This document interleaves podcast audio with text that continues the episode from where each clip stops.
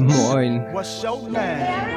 Hallo, ah, ja, guten Tag, hallo, ich bin der... Hier könntest du deinen Namen Ich bin hören. Adrian und Und ich bin der Jakob. Geschichten vom Schaffen und Scheitern. Hier wollen wir euch kreative Schaffende vorstellen, die es geschafft haben. Du schenkst den Leuten äh, aus, aus vergangenen Jahrzehnten, ne, aus einem ganz anderen Staat, der heute gar nicht mehr existiert, Erinnerungen.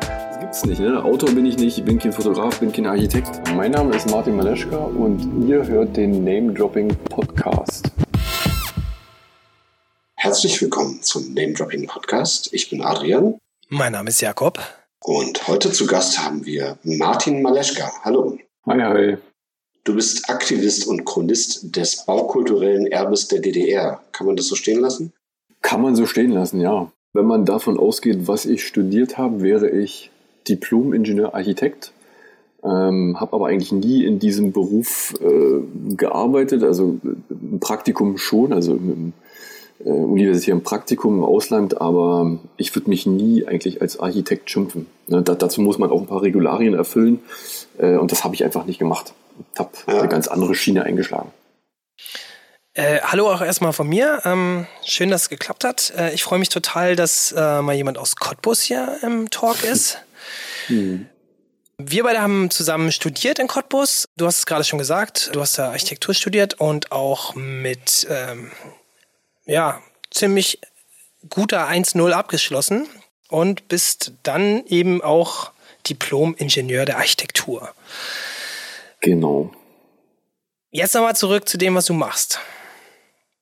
Ja, ja, ich habe mich eigentlich ja mehr oder weniger auf die äh, Dokumentation des baukulturellen Erbes der DDR fokussiert und das aber eigentlich auch schon äh, ja während des Studiums. Also das fing, glaube ich, ja 2005, 2006 an. Ja, und es geht eigentlich äh, ja fließend weiter und das wird eigentlich auch, ich glaube, mein ganzes Leben lang begleiten und nie aufhören. Ähm, denn das Schlimme ist natürlich, dass äh, egal ob Architektur oder eben die Kunst, also die baubezogene Kunst, die sozusagen direkt mit dem Gebäude verbunden ist oder eben äh, neben dem Gebäude steht, also der, der, der Planung damals äh, sozusagen schmückendes Beiwerk war, ähm, die verschwindet eben immer mehr. Äh, Und das, das natürlich auch nicht, ja, das, das hört eben nicht auf. Also solange es davon noch irgendetwas gibt, hat man so das Gefühl, ja, dass das äh, immer irgendwie weitergeht. Klar haben wir, haben wir jetzt irgendwie eine Wertschätzung, auch mit diesem Jubiläum, mit diesem 30 Jahre Nachwende-Jubiläum, oder 30 Jahre deutsche Einheit. Ähm, da besinnt man sich schon irgendwie vielleicht äh, ein Stück weit rück auf das, was sozusagen die DDR ja, baukünstlerisch irgendwie geschaffen hat. Äh, aber das ist eben noch nicht genug und zu viel ist eben schon verschwunden. Setze ich mich stark dafür ein, dass ähm, das eben noch zu erhalten, was wirklich auch erhaltenswert ist. Muss man dazu sagen, es ist natürlich auch nicht alles erhaltenswert. Ja. Du bist jetzt uns zugeschaltet aus Cottbus, aus einer Ja. Stadt, die ja auch selber ähm, DDR-Geschichte hat, äh, Nachwendegeschichte hat und in Bezug jetzt auf diese Rückbesinnung der Zeit vor der Wende und der Wiedervereinigung und der damit verbundenen Entwicklung ist es natürlich auch ein Ort, der ähm, genau wie dein Heimatort auch irgendwie ja ähm, so ein bisschen in der Peripherie manchmal verschwindet. Du hast mit dem Dokumentieren angefangen, schon ziemlich früh. Da wollen wir dann gleich nochmal ähm, deinen ja, Lebensweg so ein bisschen nachzeichnen. Das macht Adrian in der halbgaren Recherche immer, Ja. in der er dann alles, ähm, was er im Internet über unsere Gäste findet, ähm, vorträgt und mit Korrekturmöglichkeit natürlich immer auch offen stehen lässt. Wir haben aber noch eine Sache, die ich immer ganz toll finde, ist, äh, weil wir uns jetzt aus der Ferne zuschalten, ich aus Hamburg, Adrian ähm, aus Berlin und du aus Cottbus zugeschaltet, haben wir immer so eine Raumbeschreibung, weil das immer so ein bisschen kompensieren soll, dass wir uns jetzt nicht richtig Sehen. treffen. Äh, sonst hätten wir uns jetzt irgendwo an deiner Wirkungsstätte, bei einer Ausstellung oder bei dir zu Hause getroffen. Und deswegen äh, gibt's immer dann diese Möglichkeit, dass du mal so beschreibst, wo du jetzt gerade sitzt. Hm. Also ich sitze gerade in einer Altbauwohnung, äh, was ich sag mal vielleicht ähm, auch das ein bisschen beschreibt, ähm, äh, was mich auch viele andere Journalisten und so weiter immer fragen. Also ob ich wirklich noch im Plattenbau, wenn ich eben so ein Plattenbau mhm. äh, und eben so ein DDR-Ostmoderne äh, Verfechter bin, warum ich denn nicht im Plattenbau wohne. Ne? Das könnte man ja. ja so eins zu eins irgendwie deckeln. Ähm, nee, das hat eben äh, ja mit meinem Studiumsende hat das eben ähm, sagen, aufgehört. Ich hab, bin eigentlich in Eisenstadt immer in der Platte groß geworden, aufgewachsen, habe das eben dann hier auch in Cottbus zum Studium ja weiter fortgeführt. Äh, günstiger Wohnraum, äh, funktionaler Wohnraum ähm, und so viel war ich eigentlich auch gar nicht zu Hause. Wir haben ja sehr viel im Atelier gesessen äh, in Cottbus, äh, wo wir eben äh, gewerkelt, entworfen und so weiter und gebastelt haben. Äh, zu Studienzeiten, ja, und die, die Altbauwohnung ist hier direkt im Stadtzentrum in Cottbus, neben dem Staatstheater. Ja, also wenn ich aus dem Fenster über den Balkon rausgucke mit Staatstheaterblick, also es ist schon wirklich schön und das ist auch so ein bisschen, ja, so, ein bisschen merkwürdig, dass eigentlich alle Architekten, Stadtplaner, Künstlerinnen und so weiter, äh, dass sie eigentlich gerne in dem, in dem Charme von einem äh, Jugendstil oder Altbau, ja, Wohnung wohnen, ähm, tatsächlich sozusagen sich aber dann äh, beruflich mit ganz anderen äh, baulichen Sachen auseinandersetzen. Also wie gerade eben wirklich in meinem Fall. Ähm, naja. Und ähm, ja, wenn du jetzt in deiner Wohnung dich umschaust, was siehst du zuerst? Ich sehe auf jeden Fall zuerst meinen Rechner, der direkt vor mir steht. Ich sitze nämlich am Schreibtisch. Äh, und wenn ich jetzt äh, von, ja, mal nach links rumschwenke, äh, Hellerau Möbel, also aus in, von den deutschen Werkstätten Hellerau. Ähm, ich sehe ein, ja, hölzerne Möbel, hölzernen Planschrank, hölzernes Regal, hölzernen Fußboden, also eigentlich alles sehr warme Farben. Ähm, ich sitze in einem DDR-Sessel am Schreibtisch. Hm, mein Fahrrad hinter mir, ein Haufen Blumen und Pflanzen. Ja, Ansichtskarten um mich rum, im Planschrank sehr viele Fotos ne, von den ganzen Ausstellungen, die ich gemacht habe. So sieht's hier aus. Hm. Ich habe letztens von dir Post bekommen, da hattest du mir dein aktuelles Buch zugeschickt und da hattest ja. du auch ein paar schöne Postkarten beigelegt. Und drei davon stehen gerade bei mir äh, vor der Nase. Das eine mhm. zeigt so eine Industrielandschaft. Das sieht aus ja. wie ein altes ähm, Hüttenwerk. ja, das ist wahrscheinlich das ja. Metall- oder das Stahlwerk. Genau, genau das, ist, das ist äh, die Hochofengruppe 1, 2, beziehungsweise und der dritte Hochofen. Also Hochofen 1 bis 3 in Eisenhüttenstadt. Das andere hier ist so eine Taube in der Hand, äh, beziehungsweise wird die gerade mhm. freigelassen. Ähm, so ein mhm. Mosaik aus Berlin, wenn ich das nicht total. Mm, nee, dreh mal um, dreh mal die Karte um. Auch Eisenhüttenstadt. Eisenhüttenstadt ist das. Okay. Ähm, mhm. Und das dritte ist eine Reihe von drei Punkt-Hochhäusern, jeweils in einer unterschiedlichen Farbe. Und ja. dann davor ist so eine grüne Wiese, so ein schöner alter Plattenbauweg ja. oder Straße mit ausgebesserten genau, das, Schlaglöchern. Das ist die Ansichtskarte ja, aus Eisenhüttenstadt von, also aus dem Stadtteil, wo ich eben meine Jugend verbracht habe. Und den Stadtteil ist im Vordergrund, wo eben diese grüne Wiese ist, äh, die gibt es nicht mehr. Das ist eigentlich sozusagen genau dieses Gebiet, äh, wo ich sozusagen am meisten Erinnerungen dran habe, äh, was es eben nicht mehr gibt. Ne? Und das ist schon so ein bisschen traurig. Also äh, Jakob, dann habe ich dir anscheinend drei Ansichtskarten aus einem Fünfer-Ansichtskartenset. Richtig, die anderen zwei liegen auch noch hier. Ah, okay, also okay, okay, also habe ich doch alle mitgeschickt. Ich wollte schon sagen, es wäre ein bisschen komisch gewesen, hätte ich nur drei von fünf geschickt. Ja, äh, die verteile ich äh, übrigens ähm, bei den Stadtführungen, die ich in Eisenhüttenstadt mache. Da bekommt jeder sozusagen ein Fünfer-Postkartenset oder Ansichtskartenset von mir, also jeder Teilnehmer. Und das sind Fotos, die hast du selber geschossen? Genau, genau, das sind meine Fotografien. Und die haben dann wahrscheinlich auch einen Bezug zu diesen Führungen, die du da anbietest. Genau, also wir kommen sozusagen äh, bei einigen von diesen Motiven dran vorbei. Ne, ich habe, es gibt ja eben auch noch dieses äh, Rathaus, das müsst ihr ja. auch haben. Da beginnt sozusagen die Stadtführung. Wir kommen an, dem, an den an Hochöfen kommen wir nicht vorbei. Wir kommen aber beispielsweise an dieser Friedenstaube, die du erwähnt hattest, ähm, vorbei äh, Im siebten Wohnkomplex, äh, da wo ich eben aufgewachsen bin, was ich gerade erzählt hatte, da kommen wir auch nicht vorbei. Das würde sozusagen äh, die Tour ein bisschen sprengen. Da müssten wir nicht nur dreieinhalb Stunden, sondern wahrscheinlich sechs Stunden laufen. Äh, jetzt muss ich gerade mal überlegen, ob das vierte, was das vierte war. Das ist so ein Ehrenmal. Ähm, das ist so ein sowjetisches ah, ja, okay. Äh, Ehrenmal. Ähm, Richtig, genau. Das ist der Platz der deutsch-sowjetischen Freundschaft ne, mit dem Obelisken, Ach, ja, genau. sozusagen als, als Höhepunkt. Äh, und Heute da Platz des Gedenkens. Richtig, richtig. Also jo. da sieht man halt, es gibt da immer so Umbenennungen, ähm, um die Hörer jetzt mal so ein bisschen mitzunehmen. Also es geht jetzt ja um Eisenhüttenstadt.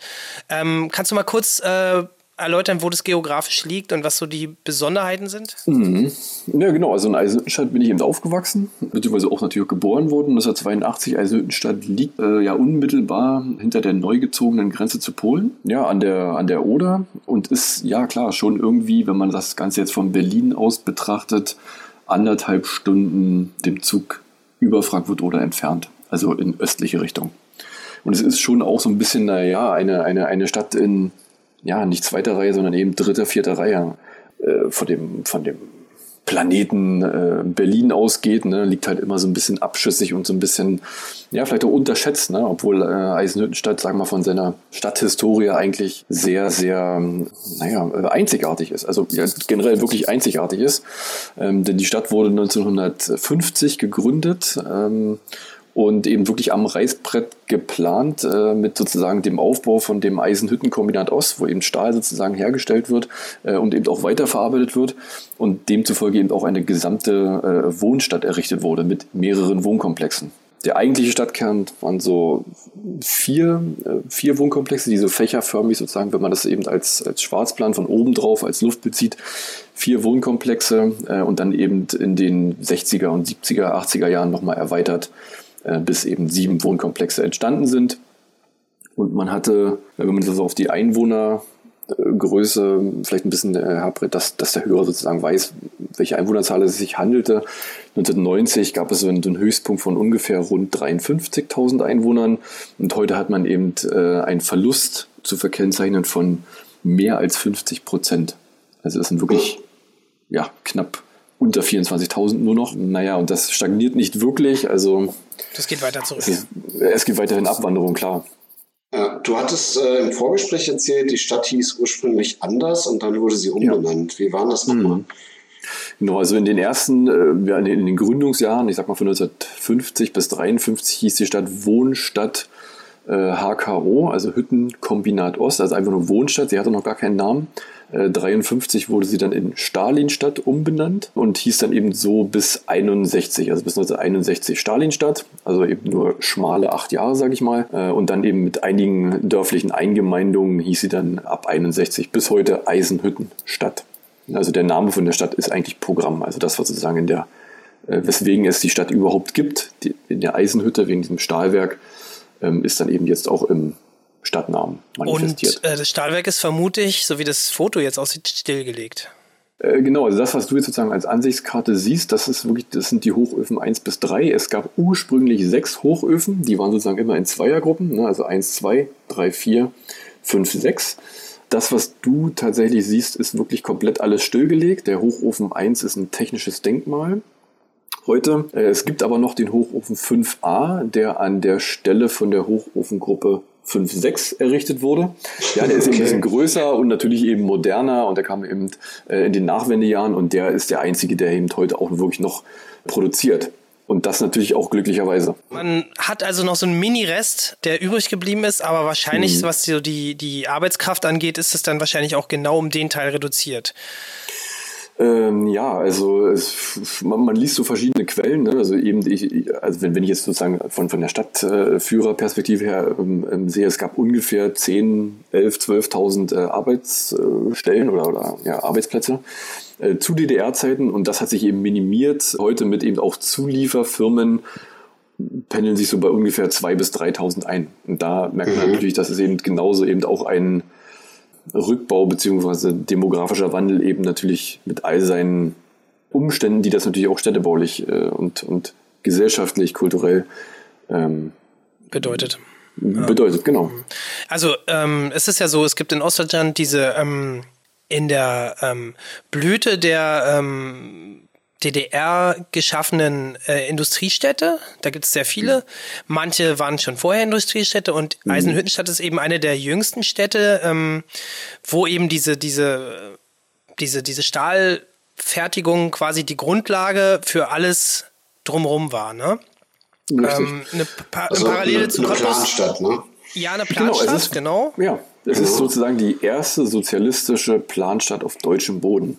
Ah, okay, Das krass. ist sozusagen diese, diese, diese, diese, diese Umschreibung, die es äh, mit sich trägt. Und das ist natürlich auch dieses Besondere. Ne? Und wenn man es so will, ist es eben die erste und auch die letzte geplante Stadt. Es gibt natürlich noch andere, das hast du ja eben schon gesagt, äh, Jakob, also beispielsweise Hoyerswerda oder Schwedt, aber da gab es eben schon so eine, so eine Art Altstadt. Ne? Und wo man dann eben aber auch nicht 1950 angefangen hat, komplett etwas neu zu planen, sondern eben ein bisschen später. Also in Hoyerswerda ging das ja eben dann 55, 56 erst los. Ne? Also da fehlt so eine kleine Fünfjahresphase. Prinzipiell hat das natürlich einfach was mit dem gesamten System der DDR zu tun, dass sie halt irgendwie diese Arbeitsplätze halt geschaffen haben. Also auch Städte, die älter waren, wie zum Beispiel Cottbus, äh, wo es vorher Tuchmanufaktur ähm, in der Jahrhundertwende gab, ähm, wurden dann umgestellt auf Tagebau oder auf eben das äh, zu produzierende Gut, was dann eben die Stadt da machen sollte. Und äh, nach der Wende, das muss man dann eben jetzt auch zu Ende erzählen, ähm, wurden eben viele dieser Produktionsstätten geschlossen, weil die nicht effektiv genug waren oder weil sie auch durch Umeignung dann irgendwie so in der Luft hingen. Und ähm, am Ende sind halt viele, viele Arbeitsplätze da verloren gegangen. Ähm, und die blühenden Landschaften haben meistens eher dadurch geblüht, dass alles überwuchert ist und eben viel liegen geblieben ist. Ne? Genau, also die blühenden Landschaften, die versprochenen, die gibt es tatsächlich jetzt bildlich. Ne? Also gerade wenn Ja. du dir jetzt sozusagen äh, diesen, diesen Wohnkomplex auf der Ansichtskarte anguckst, ne, der eben nicht mehr dasteht. Also, naja, das hat ja viele Gründe. Ne? Und das ähm, ist jetzt aber, wenn wir es mal auf unsere Generation ähm, äh, zurückbrechen, ja auch irgendwie immer so ein bisschen anziehend. Also ich nehme mal als Beispiel jetzt, ähm, kennt wahrscheinlich alle, die äh, in Berlin oder rundrum schon mal unterwegs waren, gibt's Belitz Heilstätten, ähm, eine alte Nervenheilanstalt hieß das, glaube ich, früher, die dann auch von den Russen, glaube ich, weiter betrieben wurde. Und äh, alle diese stillgelegten Sachen haben ja auch so einen gewissen Charme. Und ähm, vielleicht kann man da auch ansetzen, dass du vielleicht auch angefangen hast, dich für diese Orte so ein bisschen zu interessieren. Vielleicht erzählst du mal, ähm, was da so eine Initialzündung war. Ja, also die, also die wirklich ganz eigentliche äh, Initialzündung ähm, ist eigentlich so ein, ein Foto, was ich mal aufgenommen hatte in meinem äh, Wohnkomplex 7, wo ich eben äh, ja, aufgewachsen bin, gespielt, äh, gespielt habe. Das ist sozusagen eine Giebel, also eine Stirnseite von so einem kastigen Plattenbaublock, ähm, der natürlich dann äh, irgendwann leer stand und eben dem Abriss geweiht war.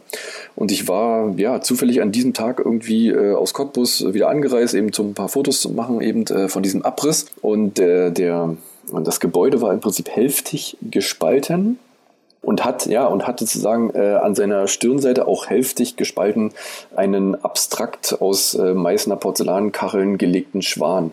Das war so, ein, also so eine weiße Schwansilhouette, die sozusagen in den Waschbeton, in die Waschbetonplatten eingelegt war.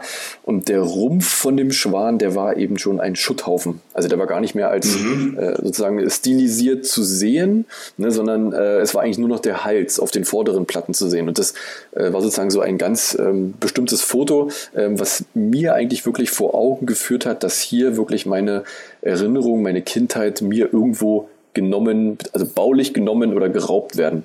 Und das war sozusagen der Ursprung, äh, an dem ich gesagt habe, nee, irgendwie, ich studiere Architektur und soll mich beschäftigen mit dem, was irgendwie zukünftig entworfen oder eben im besten Falle gebaut, umgesetzt wird. Und hier ist eigentlich Baumasse und das wird eben abgerissen. Und da habe ich aber die ganzen Zusammenhänge, ne, was das sozusagen demografisch, äh, sozusagen nach der Wende, was das sozusagen alles äh, für Auswirkungen, das habe ich noch gar nicht so wirklich verstanden. Ne? Und das, das weiß man natürlich erst, wenn man sozusagen äh, älter wird und dann sich natürlich äh, beliest und, und hört und so weiter. Das war sozusagen dieser auslösende Punkt. Und diese Orte, klar, die irgendwo verlassen sind, ganz klar, also da, da, also in diesem Wohnkomplex, da war ja auch massig an Leben, da ist ja sehr viel passiert, ne? Und dem irgendwie nachzuspüren, ja, und das dann irgendwie festzuhalten mit einer Fotokamera oder klar, selbst zu erleben, das, das, das zieht eigentlich jedes, jedes kleine Kind schon an. Ne? Also in Eisenstadt gibt es natürlich auch irgendwelche äh, Ruinen, die sozusagen so, so als, äh, wie sagt man so, Abenteuerspielplätze dann äh, ne? statt dem eigentlichen äh, Spielplatz ähm, aufgesucht werden. Klar wird dann eben auch randaliert, Scheiben eingeschmissen, besprüht und so weiter. Für mich war es aber eigentlich eher immer ähm, wichtig, das eigentlich noch so im ja, möglichst originalen Zustand zu dokumentieren. Ne? Also was man da sozusagen an Perspektiven hat, die man demnächst eben nicht mehr haben wird. Sobald das ähm, Gebäude eben weg ist. Ja, und dokumentiert hast du dann nicht nur die Bauten, sondern eben diese sogenannte baubezogene Kunst. Ähm, Ja. Was ist denn das so in der Regel? Sind das Wandbilder oder? Genau, also nicht, nicht nur, ne? also deswegen ist ja auch diese, diese Begrifflichkeit baubezogene Kunst, also von meinem Buch, was eben Ende 2019, ähm, äh, also was ich eben Ende 2019 herausgegeben habe, man könnte ja auch sagen, es ist baugebundene Kunst, architekturbezogene Kunst, Kunst im öffentlichen Raum. Ne, diese Begrifflichkeiten, die, die, die schweben irgendwie alle immer so rum oder Kunst am Bau. Ähm, tatsächlich ist es aber eben so, dass eine, ein Mosaik beispielsweise, was du gerade gesagt hast, das ist ja wirklich ganz fest mit dem äh, Mauerwerk, also mit dem Bau verbunden.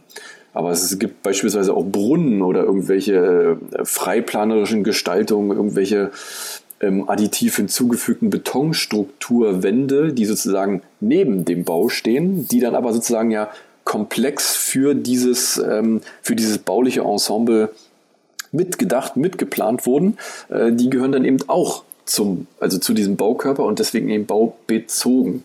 Ne, Sie sind sozusagen dem, ähm, dem Bau zugeordnet und deswegen haben wir uns ähm, mit dem Verlag eben auch für baubezogene Kunst äh, entschieden. Ja, ähm, und das, das, das können jetzt nicht nur Mosaiken sein oder Betonstruktursteine, das können aber auch Metallreliefe sein, beispielsweise, die außen angebracht wurden, die da eben natürlich auch abgeschraubt werden können.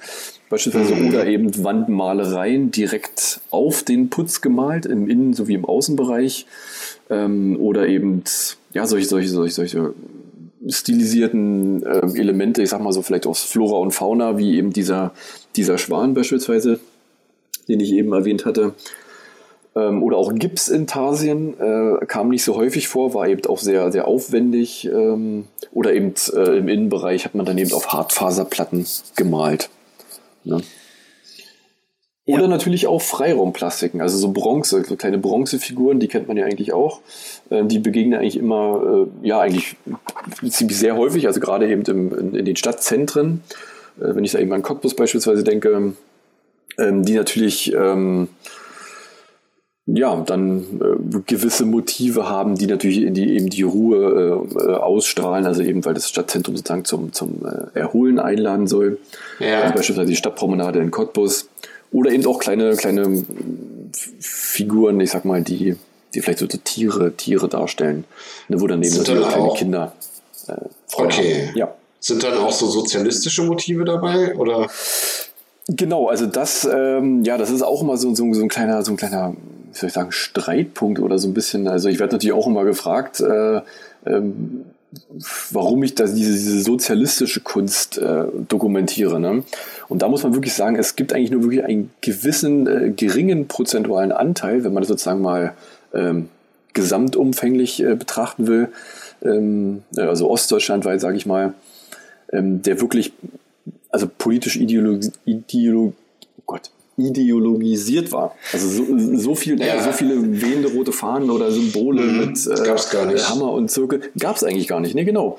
Und ähm, ich sag mal, ich bin Baujahr 82, ne? also ich habe die DDR ja, so vielleicht so sieben, acht Jahre irgendwie mitbekommen, aber eigentlich gar nicht wirklich, äh, also ja, schon irgendwie gefühlt, aber ähm, man hat eigentlich gar nicht gewusst, was sozusagen alles hinter so einem ja wirklich Staat steht, ne? oder wofür er steht, was er macht, äh, was er machen darf, was er nicht machen darf. Ähm, und ich habe das ähm, auch in meinen Anfängen der Dokumentation von dieser Kunst, äh, habe ich eigentlich nur gesehen, okay, dieses Zeug verschwindet äh, und Ja. irgendwie muss man das erstmal fotografisch aufhalten.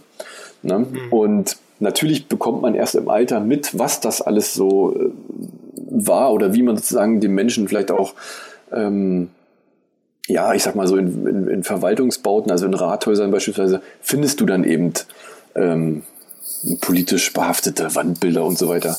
Aber da muss ich auch sagen, gerade heute, mit dem Blick eben auf den 30 Jahren, dass man eigentlich diese Kunst, äh, auch wenn sie eben politisch äh, aufgeladen war, ja einfach gar nicht wegdenken kann. Also wie die ganze DDR an und für sich. Also die gehört einfach zu zu uns, also das sage ich auch wirklich zu uns, weil äh, es ist immer noch deutsch-deutsch. Also ähm, sie gehört irgendwo zu uns, sie gehört zu der Geschichte und die kann man nicht einfach auslöschen. Also das ähm, und deswegen bin ich eigentlich froh, dass manche Kunstwerke auch nur mit Gips, Kartonplatten beispielsweise ähm, erstmal, erstmal sage ich mal, vernagelt oder verbrettert wurden äh, und wo man eben heute bei Sanierungsmaßnahmen solche Sachen wieder aufdeckt und dann erstmal ja. sieht, okay, oh Mensch, da hatten wir ja was. Wollen wir das nicht erhalten? Ja, nein. Also ähm, ja, manchmal eben doch schöne Zufallsfunde. Also wenn, wenn man dich so ähm, sprechen hört, dann merkt man sofort, dass du dich damit schon ziemlich ähm, auf einem sehr hohen Niveau beschäftigt hast, beziehungsweise ziemlich tief eingestiegen bist. Ähm, mhm. Man hört auch an deiner Sprache, das hört sich teilweise so fast gedruckt an, dass es halt schon architektonische Begriffe gibt. Ich will jetzt nochmal probieren, das ähm, mhm. als jemand, der leider auch in dem Stoff drinsteckt, aber nochmal so für die Zuhörer so ein bisschen zurückzugehen. Ähm, also, Architektonisch ähm, ist es ja so, dass es in Deutschland prinzipiell den Begriff der Moderne gibt. Ne? Mhm. Und ähm, der begann wann? Vielleicht kannst du das mal kurz sagen. Naja, die Moderne, ja, ich sag mal so Ende der Ende der 50er, also der 60er, ja, Anfang der 60er. Ende der 50er, Anfang der 60er Jahre. Vielleicht sogar schon Ende der 40er, wenn man ganz genau guckt. Ähm, okay, okay, gut, okay. Ich betrachte also, das immer so ein bisschen aus, ja, aus der diese DDR. Dieser Begriff, ähm, der, der will ja sozusagen ähm, dem neuen Menschen, äh, dem modernen Menschen äh, neue Behausung schenken und auch irgendwie so ein bisschen so neues Leben überstülpen. Wir haben da mhm. auch im westlichen Teil ähm, Zeugnisse dieser Baukultur und diese ähm, Plastik ähm, Entschuldigung, diese Plastiken zum Beispiel, die äh, aus Bronze oder sowas zum Beispiel vor den Baukörpern mhm. stehen, die finden wir auch im Tiergarten zum Beispiel, ähm, aus der Zeit der, ja, der, internationalen Bauausstellung. Die finden wir auch, keine Ahnung, über die ganze Welt verteilt, äh, zum Beispiel in Brasilien oder jo. wo auch immer diese Moderne eben gefeiert wurde, in Osteuropa auch sehr viel, aber eben auch in Westdeutschland. Und ähm, die, diese Epoche wurde halt eigentlich im westdeutschen Teil dann irgendwann so ein bisschen architektonisch ähm, abgebrochen und in der DDR hat die eigentlich so eine Art Hochkultur entwickelt, ne? Hm. Also es, es ist ja eben so, dass die Künstlerinnen damals wirklich vom Staat beauftragt wurden und wirklich auch sehr gefördert wurden. Klar, sollten sie dann, sage ich mal, ähm, äh, schon irgendwo darauf hinwirken, aber es ist tatsächlich gar nicht so häufig zur Umsetzung gekommen, äh, dass da wirklich äh, politisch so viel in solchen Wandbildern zu sehen war. Und die Künstler haben natürlich auch äh, hin und wieder, sag ich mal, so, so, so kleine äh, Gimmicks eingebaut, die sich vielleicht auch, die, die vielleicht auch sozusagen ihre eigene Aussage ähm, ja, darin äh, widerspiegeln. Genau, also prinzipiell ähm, war, war Kunst ja ein schwieriges Thema in der DDR. Die ähm, war teilweise gewünscht, an der Stelle um zum Beispiel langweilige Plattenbauten zu verschönern und den Bewohnern vielleicht so auch zu erklären, wo ihr Aufgang ist, damit man irgendeinen genau, Identifikationspunkt genau, genau. hat das, das haben wir eben mit dem, mit dem, mit dem Schwan. Äh, es gab sozusagen von diesen äh, Wohnblöcken, die eben in Reihe geschalten waren, gab es eben daneben noch drei in meinem Wohnkomplex. Da war eben dann ein Fisch, eine Ente und noch ein Baum dran. Also Motive aus der Flora und Fauna. Und die Kinder, die haben natürlich klar erstmal diesen riesen Baukörper gesehen ähm, und wussten natürlich, weil die halt schon sehr uniform, also das sind Gebäude äh, Mitte der 80er, äh, von Mitte der 80er Jahre. Und die sahen dann eben schon alle gleich aus. Und da haben sich dann eben Künstler bemüht, äh, sozusagen dem, dem, dem Baukörper nochmal so einen, einen zusätzlichen zusätzliches Add-on oder ein, ein, ein, ein bauschmückendes Element zu verpassen, was natürlich auch die Kinder ähm, hat sagen lassen, okay, im Block, in den Block mit dem Schwan muss ich rein und dann müssen sie sozusagen noch die, die Eingänge abzählen und die wussten dann eben, ja, okay, der, der vierte Eingang ist es dann eben. Ne? Und ich, ich finde, es ist eigentlich eine, eine schöne Idee, sozusagen, ähm, ja, ein, ein sehr uniformes äh, Stadtquartier irgendwo aufzuwerten. Muss man natürlich aber auch in Relation eben äh, der Ende 80er Jahre auch sehen.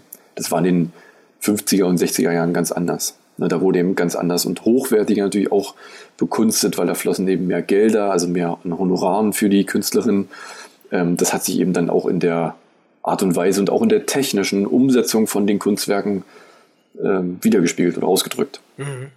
Und ähm, du hast jetzt was von einem Schwan erzählt. Es gab natürlich auch mhm. andere Motive, sowas wie Völkerfreundschaft kommt ganz oft in deinem Klar. Buch vor. Ähm, das sind natürlich auch sozialistische Motive, aber das waren eben auch Spielwiesen, wo sich Künstler halt eventuell auch einfach mal ausdrücken konnten, weil alles, was kritisch war, natürlich immer sehr ähm, stark beäugt wurde auch. Hm. Ja, also es gab, es gab, es gab typische Motive, die eben wirklich immer wieder auftraten. Ne? Also die, oder, oder, oder Themen generell. Freizeit, Erholung, Freundschaft, Sport. Ähm, es gab ein Motiv von, von, von so einer Art Lebensbaum, gab es mhm. ziemlich häufig spielende Kinder, also ein Kinderreigen. Natürlich die Friedenstaube ne? oder mhm. Taube, wenn man so will, die aber dann natürlich äh, sinnbildlich eben für den Frieden stand.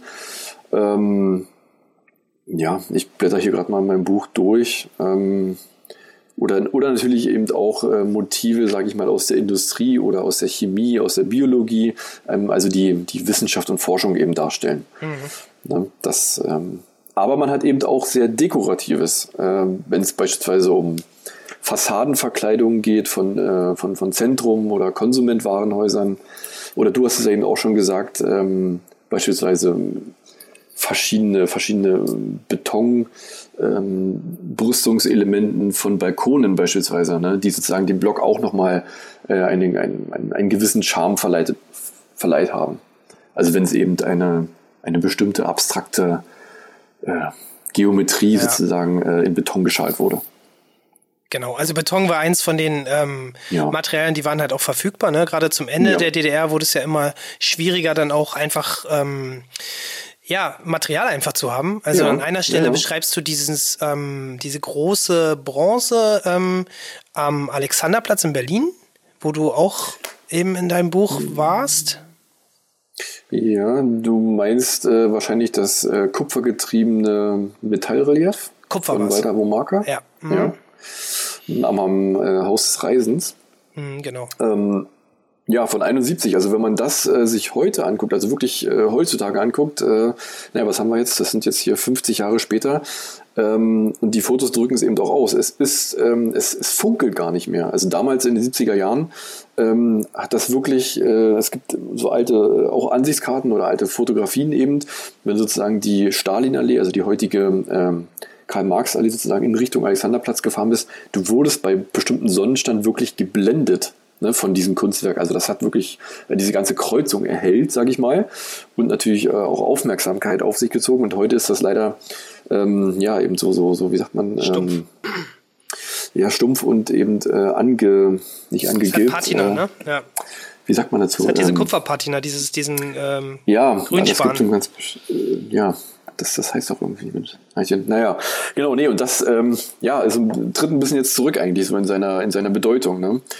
Und das ähm. Haus des Reisens ist natürlich auch funktionsgebunden, dieses Relief. Also wenn man sich die, die Motive anguckt, ne, das, ähm, das sind sozusagen hier äh, Kosmonauten, also heute würde man Astronauten sagen, und natürlich auch ein Kompass. Ne? Also es hat sozusagen alles mit dem, mit, der, mit, mit dem, modernen mit dem, Menschen.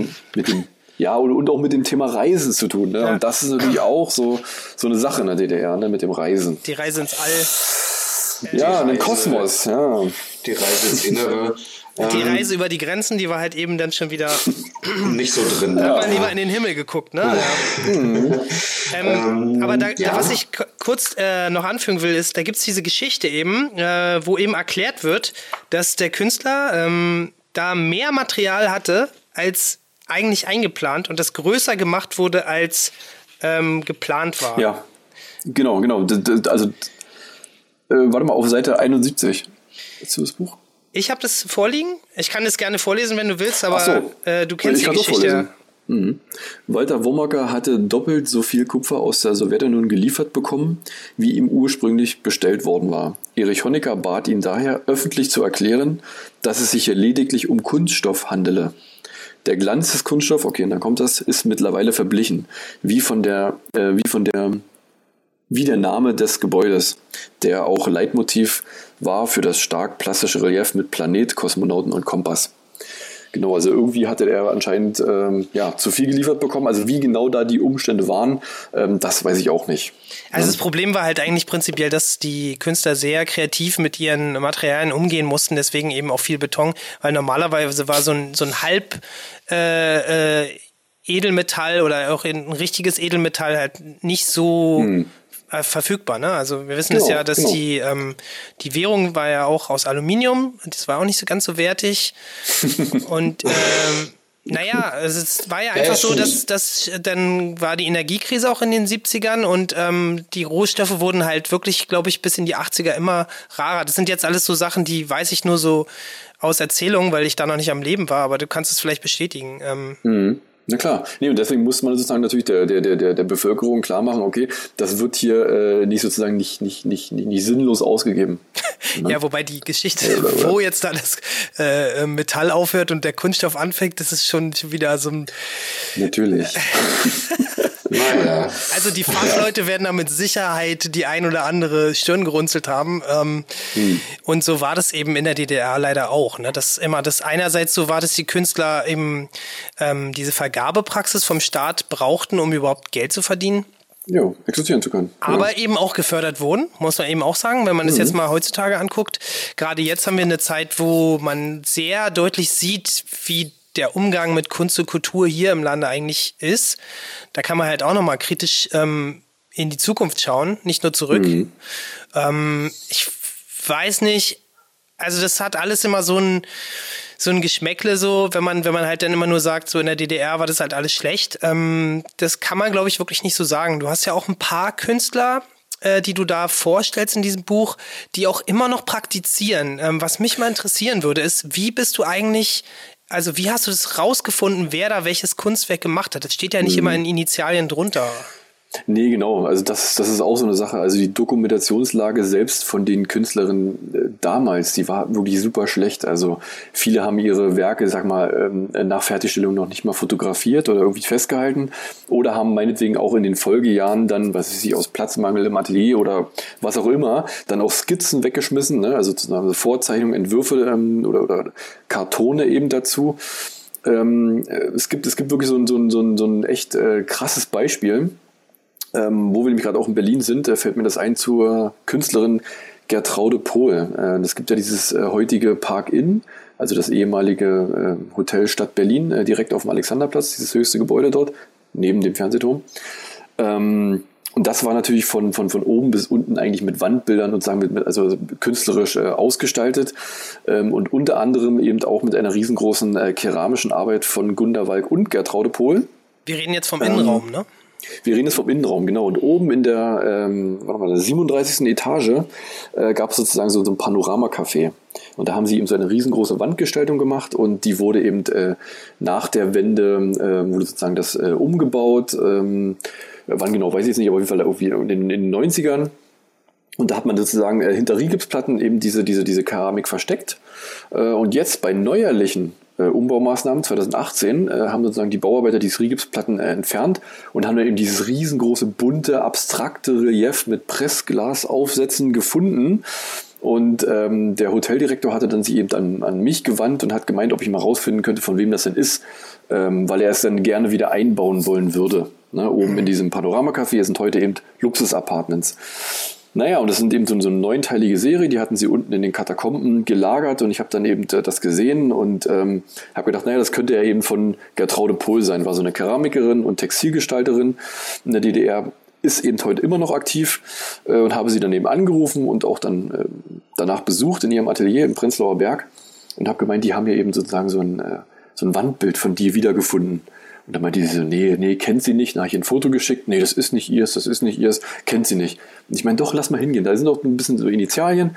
Lass uns doch mal vor Ort treffen. Wir gehen mal hin in die Katakomben. Und wir standen dann wirklich unten im Keller äh, vom, ähm, vom Hotel äh, mit dem Hoteldirektor davor. Und dann hat sie wirklich angefangen zu weinen und hat gemeint, oh Gott, das ist ja wie ein verlorenes Kind.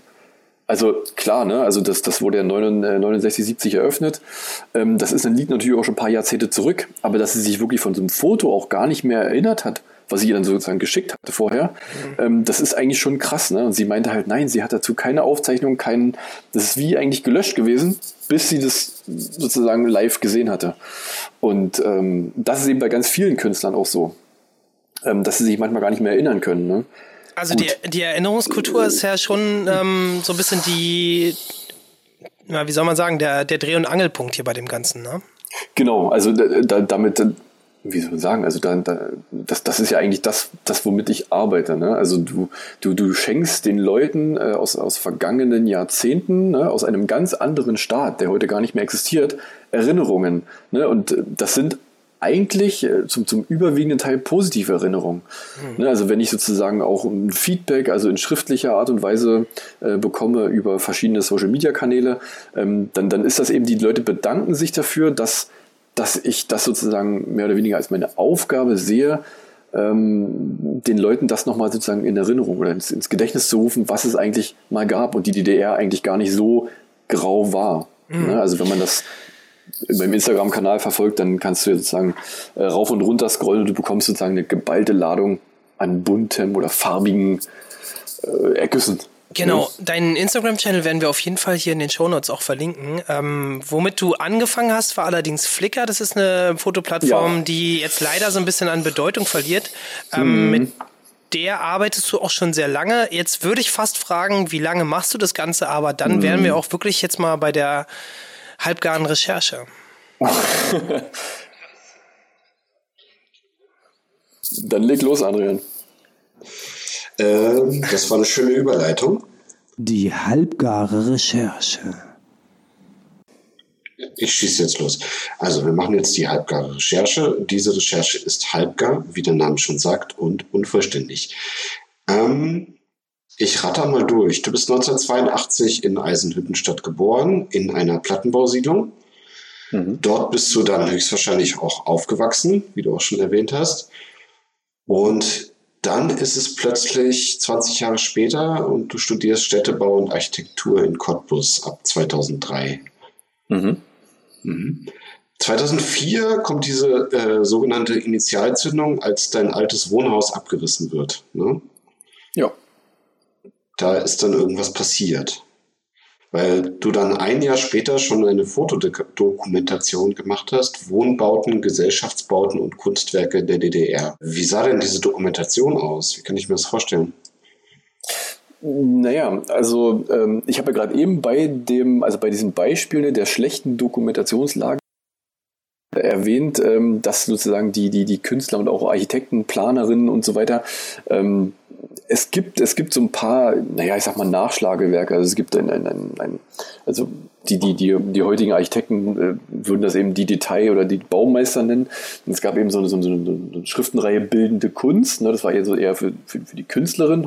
Also eine Fachzeitschrift. Ähm, damals äh, eine Fachzeitschrift, genau. Und, und dann okay. gibt es eben die Architektur der DDR, beziehungsweise damals hieß sie dann äh, auch noch ein paar ähm, ähm, deutsche Architektur. Und da hat man sozusagen äh, sozusagen neuere Bauten eben vorgestellt, was natürlich eben dann die äh, Architekten und Planer aus den anderen äh, ostdeutschen Bezirken dann eben äh, gesehen haben. Und es gab natürlich auch mal noch so, ein, noch so einen Blick sozusagen in die sozialistischen Bruderstaaten, also nach Ungarn, nach äh, Bulgarien, nach in die Sowjetunion und so weiter. Und da hat man sozusagen äh, so, so kleine Anhaltspunkte bekommen, also wie ich sozusagen mit meiner Recherche vorgehe. Ähm, äh, und, und es gibt auch so, eine, so, eine, so, eine, so, so einen, kleinen, einen kleinen Architekturführer für die verschiedenen Bezirke, Architekturführer Gera, Erfurt, Berlin, Leipzig und so weiter, ähm, wo dann natürlich auch immer so Hinweise stehen, okay, in dem Gebäude Wandbild von XX. Ne?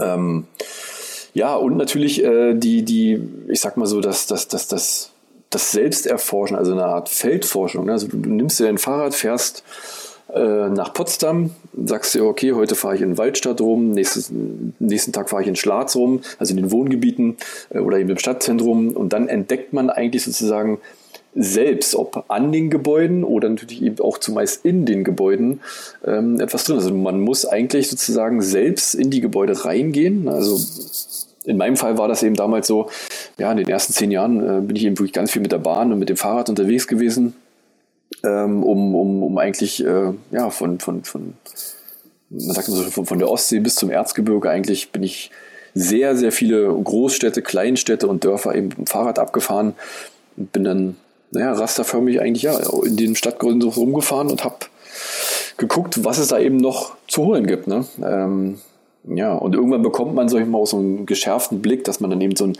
Verwaltungsgebäude ne, aus, ich sag mal, vielleicht den 60er, 70er Jahren sieht. Und dann weiß man eigentlich schon, okay, gut, in dem Speisesaal könnte was drin sein. Ne? Und dann äh, muss man natürlich sich, erfragen, erbetteln eben, ob man immer reingucken darf. Ne? Und da ist es dann eben auch vielfach so, dass manche eigentlich gar nicht wollen, dass du da reingehst, ne? weil sie dann denken, oh, ist der Mann denn von der Denkmalschutzbehörde, möchte der uns jetzt hier vielleicht irgendwie, mhm. Äh, ja, wenn, wenn, wenn die eben, was weiß ich, vor ein paar Wochen dann eben äh, irgendein Wandbild überstrichen haben, ne? dass sie irgendwie Ärger bekommen. Also das hat man eben auch. Oder in Kindergärten, ne? die wissen dann manchmal gar nicht, okay, dass ich mich wirklich eigentlich nur für die Kunst, sage ich mal, in den Treppenaufgängen von diesen äh, typisierten Kindergärten äh, äh, interessiere und eben gar nicht für die Kinder. Ne? Aber äh, Schulen ist genau das Gleiche. Ne? Das ist, da muss man sehr viel Mundpropaganda, sage ich mal, machen oder Werbung für sich selbst, für die Tätigkeit, dass man Zutut bekommt. Ne? Das ist nicht immer selbstverständlich. Ja. Wir sind jetzt noch also in der Zeit deines Studiums, ne? Ja, genau, genau. Ja, genau. Und da ist natürlich klar, also du hast dann natürlich auch als äh, Studierender gar nicht, sag mal, so einen Auftritt, wie es zum Beispiel heute ist. Ne? Also ich sag mal so irgendwie so ein gewisses Standing, ja. dass du, wenn ich jetzt zum Beispiel, ähm, jetzt kann ich zum Beispiel immer dieses Buch einfach da, also vorhalten ne, und sagen, guck mal hier, das ist von mir, ich interessiere mich nur dafür und dann blättert man durch und dann verstehen die das schnell. Als Studierender, klar, ne, ich sag mal, was weiß ich, 2010, 2011, 2012, ähm, war das noch nicht so leicht möglich. Ne? Ähm, ja. Ja. Äh, 2013 machst du deine mhm. erste Ausstellung namens Heimatlos, wo LOS groß geschrieben wird. Mhm. Mhm. Genau, also Heimatlos, genau, es gab Heimatlos 1 und Heimatlos 2.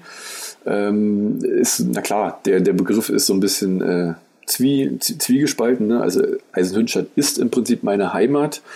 Da aber sozusagen drei von den äh, Wohnorten, in denen ich eben gewohnt hatte, ähm, abgerissen wurden, ähm, ist es eben auch ein, ein gewisses, ja, in gewisser Weise heimatlos. Also man kommt nach Eisenstadt, hat aber keinen baulichen Umraum mehr, in dem man sich äh, heimatlich fühlt. Und LOS mhm. ist gleichzeitig auch ähm, das äh, Landkreis Kfz-Kennzeichen. Ne? Also LOS, Landkreis oder Spree. Im Volksmund auch gerne mal genannt Land ohne Sonne. naja, nee, und das und sozusagen die Kombination ist dann in Heimat los, ja, Heimat äh, als Wortspiel, ja. genau. Ähm, genau. Hier in meiner Recherche hatte ich 2018, du hast gerade korrigiert, kommt ein Buch raus, äh, 2019. Äh, genau, genau. Bau, baubezogene Kunst ähm, der DDR, Kunst im öffentlichen Raum 1950 bis 1990. Jo. Ja. Baubezogene Kunst DDR heißt das, ne? Ah ja, okay, ich habe mich gerade verlesen. Baubezogene Kunst DDR, Kunst im öffentlichen Raum 1950 bis 1990. Genau. Ja. Ähm, Im selben Jahr hast du eine künstlerische Installation gemacht, Wohnmaschine. Mhm. Äh, was hat es denn damit auf sich? Auch in Eisenhüttenstadt. Äh, die Wohnmaschine ist genau eine erinnerungskulturelle ähm, ja, künstlerische Installation in einem äh, Plattenbau, in einer Zweiraumwohnung mhm. äh, im, im, Typ P2. Ähm, äh, an einem Ort in Eisenstadt, in dem ich auch aufgewachsen bin. Und es ist sozusagen ein Parallelblock, zu dem ich aufgewachsen bin. Also den, mein Block gibt es ja nicht mehr, aber in diesem äh, Parallelblock eben.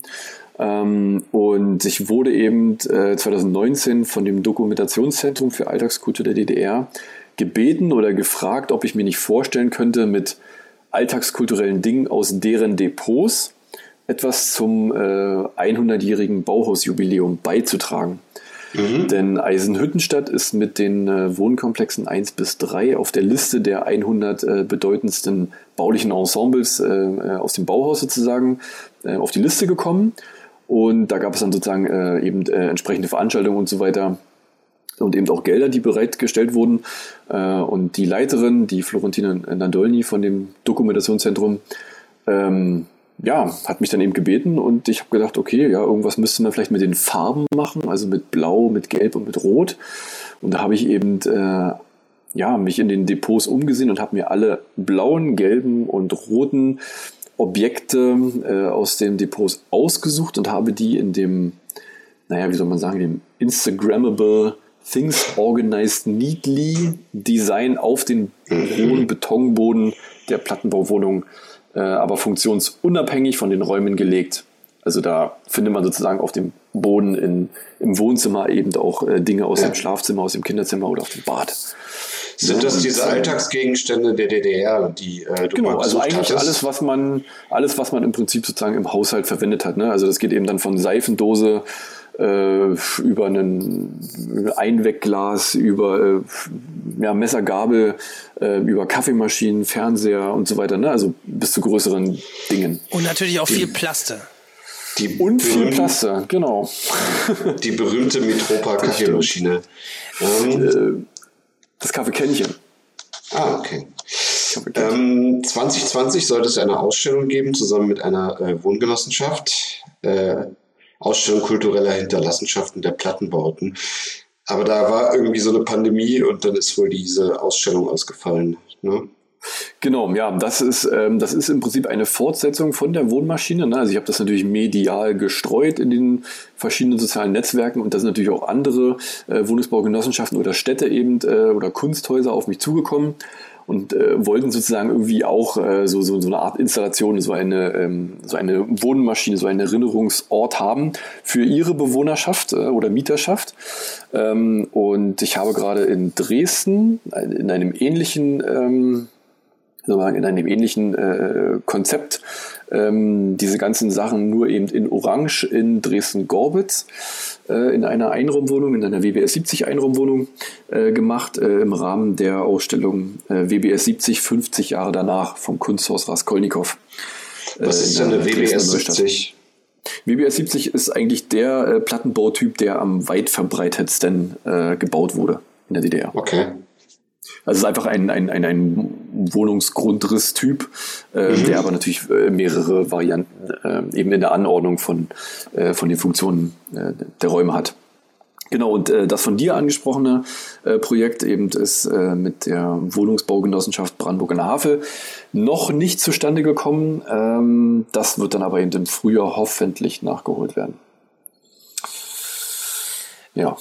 Wir, wir sind ja damit auch so ein bisschen in der Gegenwart wieder gelandet. Ähm, kann man vielleicht noch mal kurz ähm, auch auf das ähm, eigentlich als Begriff bekannte, aber vielleicht den Leuten nicht wirklich, ähm, vielleicht ist vielen nicht wirklich klar, was das bedeutet, äh, den Begriff des Bauhauses eingehen, weil ähm, ich finde, da knüpft sich auch so eine gesamtdeutsche ähm, mhm. Sichtweise auf das Ganze. Mhm. Also, also sozusagen die, die Philosophie war natürlich sozusagen etwas äh, Langlebiges zu schaffen, etwas Einfaches, ästhetisch und formal Ansprechendes äh, zu schaffen, also äh, Produktdesign ne? und natürlich auch in der Malerei. Und, und in der ähm, Architektur. Ja, natürlich. Na klar. Und eben auch in der Architektur.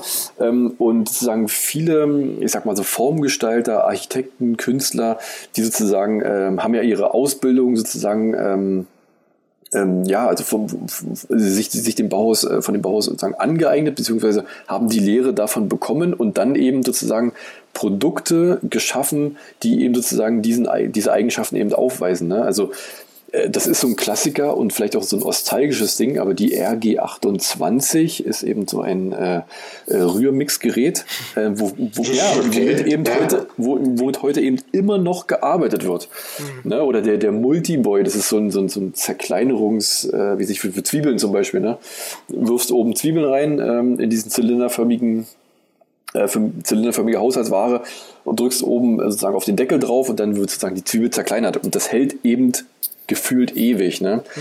Ähm, das ist auch immer so ein bisschen das, was sozusagen dann auch die, äh, wenn man so vielleicht so ein bisschen auf die Mentalität, sage ich mal, der Ostdeutschen vielleicht auch eingehen will, ne? da, daran kann man immer anknüpfen.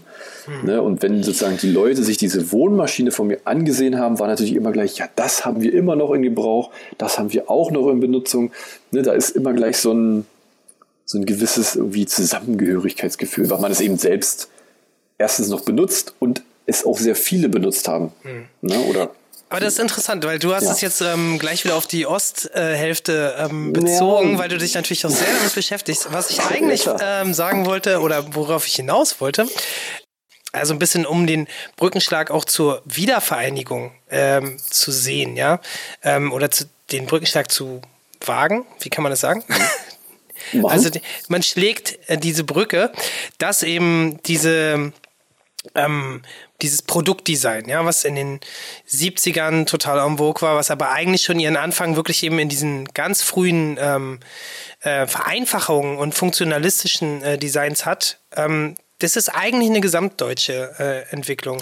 Klar. Und ähm, die hat meines Wissens schon weit vor dem äh, vor, vor den äh, 30ern angefangen mit Funktionalismus, ähm, dass eben diese diese diese Kunstschulen und Architekturschulen eigentlich sich von vornherein äh, losgelöst haben von althergebrachten äh, dekorativen Sachen, sondern eigentlich auf Funktionalismus gegangen sind.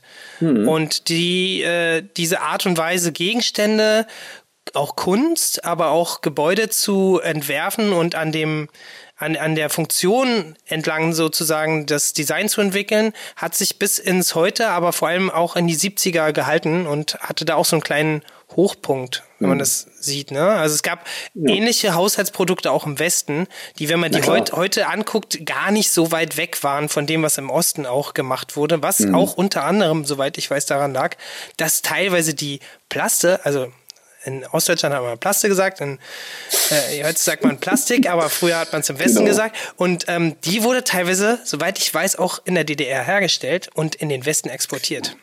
Genau, äh, ja. Also ganz viele Quelleprodukte wurden zum Beispiel in der DDR hergestellt. Mhm. Und dementsprechend gab es da vielleicht auch eine Form Verwandtheit. Also ähm, um, um das Ganze halt so ein bisschen von dieser Ostromantik äh, wieder wegzurücken in die prinzipiell in diese, diese Rückschau auf, äh, was eigentlich so produziert wurde. Ne? Also du hast dich ja jetzt stark mit diesem äh, Kunstbegriff und der ähm, künstlerischen Schöpfung am Bau halt äh, beschäftigt, aber diese kleinen mhm. Haushalts- oder diese Alltagsgegenstände sind natürlich auch immer so ein bisschen Begleiter von all dem. Ne? Hm. Naja, also das, das, äh, ich sag mal, das kommt ja auch eben mit der äh, fortwährenden oder immer stärker werdenden Dokumentationszentrum ähm, zustande. Ne? Also dass, dass man sozusagen, es ist ja nicht, nicht, nicht selbstverständlich, dass man einfach mal äh, anfragt als äh, x-beliebiger, sage ich mal, und dann eben mal ins Depot kann. Ne? Also man, man, man wühlt da ja eigentlich auch in, in, in so ein bisschen äh, in seiner eigenen Vergangenheit. Ne? Und wenn du von einem Depot also sprichst, also, dann sprichst du immer von diesen Archiven, die die Museen genau, aufbewahren. Genau, das ist eigentlich ein Archiv, richtig. Und davon gibt es eben sozusagen mehrere, äh, eben mit so kleinen Haushaltsgegenständen äh, gibt es eben Depots, aber es gibt eben auch ein Depot, äh, wo sozusagen nur äh, Möbel äh, gelagert sind. Ne? Also dass man so große von kleinen Dingen äh, unterschieden hat. Und du hast ja jetzt gesagt, du hast jetzt so ein gewisses Standing. Mit welchen ähm, Partnern arbeitest du denn so zusammen, wenn es um sowas geht? Hm. Hm. Naja, also das äh, für mich ist natürlich schön, dass man ähm, jetzt sozusagen selbst aus dieser, äh, ich sag mal, Studierendenrolle rausgewachsen ist. Ne? Eigentlich ähm, sozusagen selbst von Universitäten äh, und Instituten äh, angefragt wird, eben Vorträge zu halten, ähm, sein Buch vorzustellen oder eben äh, ja, äh, ja, äh, zu, zu, zu gewissen Themen sozusagen, die natürlich äh, die Kunst, die Architektur, Städtebau der DDR betreffen, äh, geladener Gast ist. Ne? Das das heißt natürlich klar, wenn man, äh, wenn das Thema oder die Themenwelt eigentlich von dem baukulturellen Erbe der DDR äh, so viel äh, Aufmerksamkeit bekommt, ähm, dass man eigentlich die Chance hat, äh, die äh, die, die neuen Studierenden darauf sozusagen äh, schon hinzuweisen, beziehungsweise schon irgendwie einen Fokus darauf zu legen, was die jüngere Vergangenheit, also eben die, die, die Epoche der DDR, also ich, ich muss da eben in, in DDR gerade sprechen, ähm, sozusagen ähm, darauf hinzuweisen oder dazu ähm, ja, so, so einen gewissen äh, Fokuspunkt zu legen, äh, ja, so die, die, Wertschätzung einfach schon sozusagen bei den Jüngeren äh, zu steigern. Ne, und das mache ich ja nicht nur äh, in, in, in Universitäten oder mit Universitäten, sondern eben auch mit Schulen. Ne, wo ich äh, jetzt eben auch gerade in Cottbus äh, wieder so ein Stadtentdeckerprojekt habe. So ein Kooperations, ähm, Kooperationsprojekt mit der Architektenkammer von Brandenburg und einer äh, Grundschule in Cottbus. Ähm, suchen wir sozusagen Orte im Stadtzentrum Cottbus anhand von ähm, äh, Ansichtskarten, der, Ansichtskarten der 70er Jahre in Cottbus auf und haben die eben äh, mit Einwegkameras nachfotografiert. Und das Spannende ist natürlich klar, dass die Heranwachsenden, die haben eben alle schon ein Handy ne, und haben sozusagen immer ein Display als, äh, als altmodischen Sucher von so einer Fotokamera. Und in einer Einwegkamera müssen sie halt eben das, äh, dieses, dieses Motiv eben genau mit diesem Rahmen durch den Sucher nachspüren. Und das ist schon eine ganz neue Herangehensweise schon äh, für die Heranwachsenden. Mhm. Das ja, ist ja auch ähm, bei. Entschuldigung. Ja, nee, erzähl. Ja, äh, bei diesen Kameras ist ja auch der Reiz, dass du wirklich äh, beschränkt bist auf so und so viele Fotos. Ne? Also du Genau, kannst genau. jetzt, Wir sagen wir mal, 26 Fotos machen und dann ist der Film voll und kannst nicht 1000 Knipsen, äh, ähm, Schüsse machen und dann gucken, was übrig bleibt. Ne? Ja, in dem Fall haben wir sie eben äh, sozusagen mit zwei Stadtrundgängen. Einen haben wir eben in, äh, im Stadtzentrum Cottbus gemacht äh, und einen haben wir an einem anderen Tag gemacht in Cottbus-Sachsendorf. Das ist eben auch so ein riesengroßes Neubaugebiet, also Plattenbaugebiet, ähm, in dem die eben auch zur Schule gehen und eben auch alle wohnen und wo sie sich sozusagen auch sehr gut in ihrem eigenen Quartier auskennen. Ne? Und äh, da haben wir eben gesagt, du hast 36 Schuss, ne? 36 Fotos hast du und du musst sozusagen das auf zwei Tage verteilen. Und du musst äh, natürlich so äh, fotografieren, ähm, ja, dass, dass möglichst diese Ansichtskarte, die sozusagen die alle von mir bekommen haben, äh, dass die eben äh, ja, bestmöglich nachfotografiert ist. In dem zweiten Teil, also in Koppes-Sachsendorf, haben wir ihren äh, Schulweg sozusagen nachfotografiert. Von zu Hause eben zur Schule. Mhm. Ja, also statt, statt entdeckt. Wenn du jetzt mit dieser neuen Generation ähm, von, Mhm. ähm, das sind Grundschüler oder? Das waren jetzt Grundschüler, genau, aber eben, wie gesagt, auch Studierende. Und äh, was ich vielleicht noch kurz ja, sagen will, also ist, das ist halt das, äh, das, das Schöne eigentlich, ähm, dass man ähm, auch natürlich, ich bekomme ja ständig Anfragen über E-Mail und Social Media ähm, Portale, dass man eben sozusagen schon als äh, Experte gilt, ne, dass sozusagen Studierende, die gerade ihre Masterarbeit machen oder eben ein Projekt machen, dass sie sozusagen bei mir anfragen, äh, Herr Maleschka oder eben Martin, wenn man sie eben schon kennt, hast du nicht dazu irgendwelche Literatur oder kannst du mir dazu etwas sagen, ne? Und dass sozusagen, dass man selbst ich bin ja gerade mal 38, sage ich mal, dass man da selbst sozusagen so eine Art Auskunft ist, äh, das äh, ist eigentlich ein absolut positives Feedback.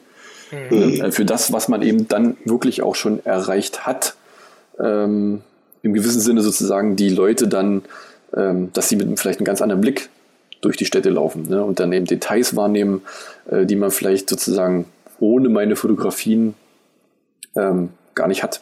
Und das ist sozusagen immer dieser Tenor, den man dann eben als Feedback bekommt.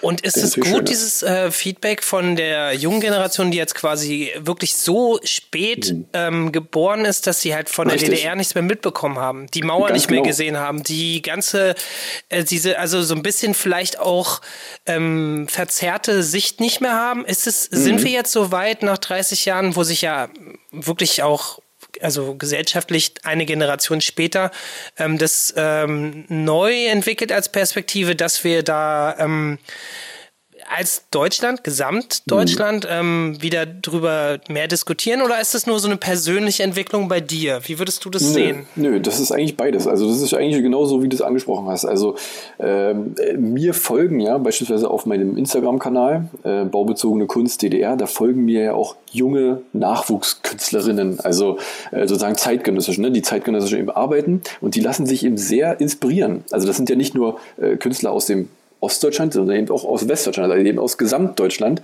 die sich eben inspirieren lassen durch die, durch, durch, durch die Form, durch die Ästhetik, durch die Bildsprache, durch die ähm, ähm, Wirkung einfach von solchen Wandgestaltungen äh, und dann eben neues, kreatives Selbst schaffen. Und das ist, das, also, da kommen wirklich äh, Beiträge wie, ne, also vielen Dank äh, für dein Engagement, vielen Dank, dass sozusagen uns auch die Bildwelt der DDR äh, zu sehen gibt. Und die sind ja eigentlich, ja, wenn man das mal aufs Alter runterbricht, sehr viele eben nach 90 Geborene, die dann eben gar nicht mehr mit diesem Bruch, egal ob aus West- oder auf Ostperspektive, gar nicht mehr, äh, gar nichts zu tun haben. Ne? Das ist erstaunlich.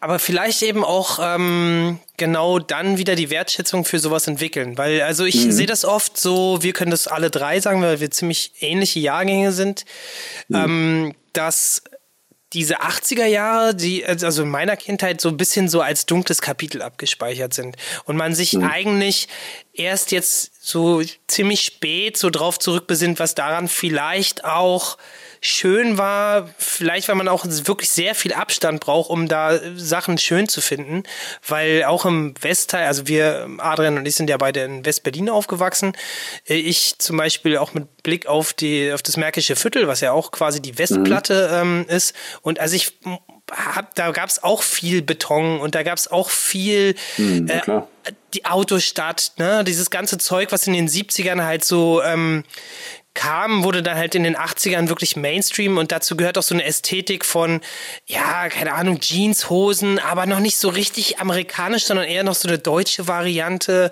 Ne, ich, ich glaube, ihr wisst, wovon ich meine, äh, wovon ich spreche, dass das halt eigentlich so ein bisschen, ähm, ja, dass man sich vielleicht nicht so gerne daran zurückerinnert, wie ähm, jetzt junge äh, Millennials die 80er total mhm. abfeiern. Und ähm, ich glaube, da mhm. sind wir vielleicht dann auch diesem Punkt, wo dann auch eben die Generation vor uns, also unsere Elterngeneration, die nicht nur irgendwie die äh, Kunst geschaffen haben, sondern auch die ähm, wirklich damit gelebt haben, diesen Systemwechsel als natürlich ähm, gut und schlecht wahrgenommen haben, so ein bisschen auch verdrängt haben, ähm, was da überhaupt war. Also dass man es so ein bisschen hm. löscht. Weiß ich nicht. Weiß ich nicht. Doch, doch, doch, doch, äh, Jakob, ja. das ist eigentlich ein guter Punkt. Äh, du hast aber gesagt, dass unsere elterliche Generation, sag ich mal, die Kunst geschaffen hat. Eigentlich ist es noch eine Generation davor. Mhm. Äh, also sozusagen die Opas oder Groß, Großeltern ähm, wären.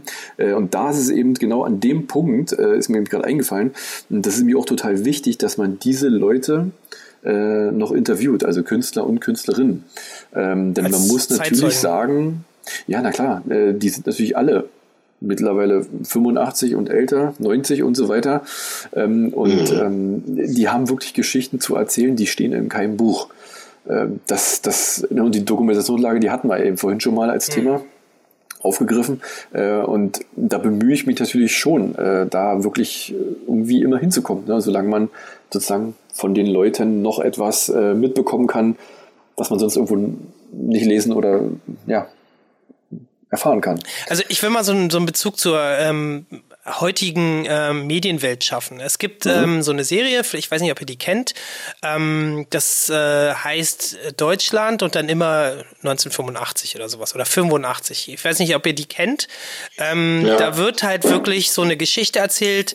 Ähm, ich glaube, da geht es um DDR, Spionage im Westen und so und die, die mhm. ähm, bewegt sich dann immer weiter vor in der Geschichte. Und ähm, ich bin da irgendwie auch nur drauf gestoßen, weil ich mit einem der Schauspieler mal zufällig ähm, in Kontakt kam äh, bei einer, mhm. äh, ja, ich weiß nicht, wie das heißt, Filmpremiere von einer, von einer Serie, von einer anderen. Und ähm, der ist halt wesentlich älter als ähm, wir sind, also ich glaube, mhm. so in den 50ern jetzt so.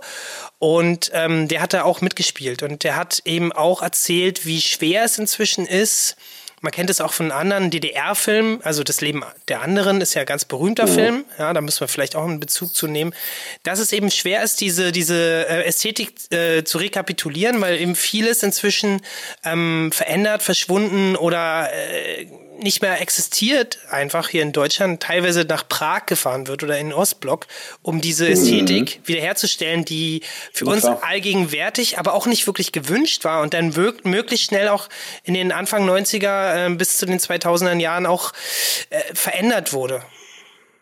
Du meinst es um so eine Art Filmkulisse, ne? Dass man äh, ja, also, ja, also ich meine halt, ähm, dass halt unsere Umwelt auch bewusst umgebaut wurde und dieses gelöscht, was ich meine in, in Erinnerung, es wurde nicht nur in Erinnerung gelöscht, sondern es verschwindet auch wirklich äh, Stück für Stück. Also ja, Plattenbauten wurden zum Beispiel ja. baulich einfach verkleidet, aus ähm, ästhetischen wie auch aus Dämmstandardgründen. Mhm. Ähm, Kunst ist einfach äh, verschwunden, weil sie nicht mehr gewünscht war. Und jetzt sind wir halt wieder an so einem Punkt, wo die dann wieder nach den ersten äh, Sanierungsschwüngen, das sind ja immer so 10 bis äh, 30 Jahre, wo man dann irgendwann alles ja. neu macht, äh, da werden wir halt wieder die Rigipsplatten abgenommen und dann guckt man wieder, was da drunter ja. ist. Ja. Und. Ähm, also kennt ihr den Film Das Leben der anderen? Ja. Adrian, du auch? Ja. Ja, ich kenne den auch. Und, ähm, Alle mal die Hand hoch. Ja, genau, ich sehe drei. Ja. Also ich habe äh, ganz in der Nähe von der von dieser Hauptwohnung, äh, äh, die da in dem Film spielt, ähm, gewohnt in einer Zeit in den Anfang 2000ern, wo noch viel nach mhm. DDR aussah. Und dann gab es auch einen mhm. anderen Film noch, Boxhagener Platz. Vielleicht kennt ihr den auch noch. Nee. Der war später, also auf jeden Fall geht es da immer um diese DDR-Zeit, ähm, wo dann eben versucht wird, ähm, wie bei Goodbye Lenin auch, ähm, eben das so dokumentarisch quasi zu machen, dass es halt wirklich so aussieht, als wäre es noch DDR. So, und da gab es halt immer für die, für die, je später die Filme hergestellt werden, immer, wurde es immer schwieriger, diese Ästhetik eigentlich zu finden, weil die halt mehr und mehr verschwindet. Ja, das erinnert mich jetzt an die Serie Tschernobyl. Ne? Der, da geht es ja auch um eine Planstadt äh, in der Ach, Nähe. das- die habe ich noch nicht gesehen. Ja, ich habe die auch leider noch nicht ist, Ist, ja- gesehen. ist ja kein Spoiler, aber jedenfalls ist bei Tschernobyl eine Planstadt, wo die Ja. ganzen Arbeiter leben. Pripyat, ich weiß nicht. Und, Ach so, ähm, okay, ja, die, ja. ja, ja Pripyat. es gibt zwei. Und ähm, die haben das dann halt nachgedreht in Vilnius, in einer äh, Plattensiedlung, äh, in Ah, einer okay. Plansiedlung, die halt vom Grundriss genauso aussieht, aber natürlich jetzt Sperrgebiet ist, ne? In, Mhm.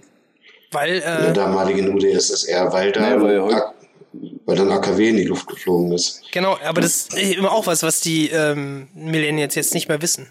Ach so, okay. Also Ja. 84, 1984. Tschernobyl, ja, also das Kernkraftwerk Tschernobyl weil für die neue Generation ist es jetzt Ja. Fukushima. Also es wird jetzt auch zum Ja. Beispiel in, in Kindermedien äh, so kommuniziert, ja. Also Ja. Nee, aber dazu muss ich nochmal sagen, also gerade was so Kindheit, Fernsehen, Weltpolitik und auch Filme angeht, äh, habe ich eher eine nostalgische Sicht auf ähm, äh, diese Zeit, auf die 80er und aber auch die DDR, weil wir die öfter besucht haben. Ich fand nur damals in den 90ern, als ich Jugendlicher war, äh, Mode und Musik scheiße, der 80er. ja, die finde ich auch immer noch scheiße. ich fand, ich fand auch schon damals so die, die, die Klamotten meiner Eltern irgendwie ein bisschen peinlich, Jeansjacken und so. Ich habe es zwar selber getragen, aber es hat sich dann irgendwann alles ein Ja, bisschen aber die Aber Ja, dieses, dieses Scheiße finden, Trend wieder. das ist halt genau das, was ich meine. Also zum Beispiel diese, diese hohen Bunthosen, ja, die ähm, bei ähm, der weiblichen Bevölkerung jetzt wieder total äh, en vogue sind, die finde ich zum Beispiel wirklich schlimm, was nicht heißt, dass es nicht auch Leuten total gut stehen kann. Ne? Also Genau. ich habe damit halt so eine, genau, ich habe damit halt so eine schlechte Verbindung und das Witzige ist, man sagt halt, die Musik war schlecht, aber das stimmt auch nicht, weil ich zum Beispiel Hm. als ähm, äh, mit, mit Rapmusik aufgewachsener, das ist ja alles zu der Zeit entstanden. Ne? Also diese ganzen auch. Auch, auch Nena zum Beispiel, 99 Luftballons, finde ich einen super Song, äh, der auch äh, politische Dimensionen hatte zu der Zeit. Also es gibt in jedem, ich glaube, es gibt in jedem Jahrzehnt eine, eine Menge Mist. So, und wenn man dann gerade in einem Alter ist, wo man äh, am Pubertieren ist, findet man halt das Vorangegangene nicht so geil. Ja, so wie die 90er finde ich jetzt auch zum Beispiel designmäßig eine Katastrophe und es wird auch da wieder eine Rückbesinnung geben. Ja, aber sicher. Also Ja. Gibt's schon. Musikästhetisch gibt's die schon, aber genau. ich glaube, ästhetisch sind wir noch nicht so weit. Also architektonisch finde ich es echt teilweise richtig Fremdscham, so wenn ich mir diese ganzen türkisen Glasvordächer mit irgendwie total Ja. Materialmix immer so, also als, als Architekt war ich da auch immer eher so beim Bauhaus, ne? So möglichst ein Guss, möglichst Ja, eine klar. Materialität und nicht grundlos Material verschwenden. Und in, in den 90ern, 2000ern kam das so auf, dann haben wir den Edelstahl gehabt, dann haben wir das ans Beton rangeschraubt, da war da noch ein Glasvordach und dann Ganz wurde das genau. noch mit so einer türkisgrünen Umrandung so umzogen. Also so wie die Siemens Computer 2000 aussahen. Ja, okay. Das, äh. Sogar das Logo sah so oder. Colani oder was? Ja, Also Colani ist ja italienisch. Also das, Da muss ich äh, Naja, gleich mal einhaken. Ja, hack mal ein. Nee, genau, da muss ich gleich mal einhaken. Also, wo wir gerade bei, bei den baulichen Veränderungen sind, also bei dieser Stichwort Transformation, äh, mit dem Dokumentationszentrum für Alltagskultur der DDR wird es nämlich ab dem 21.03.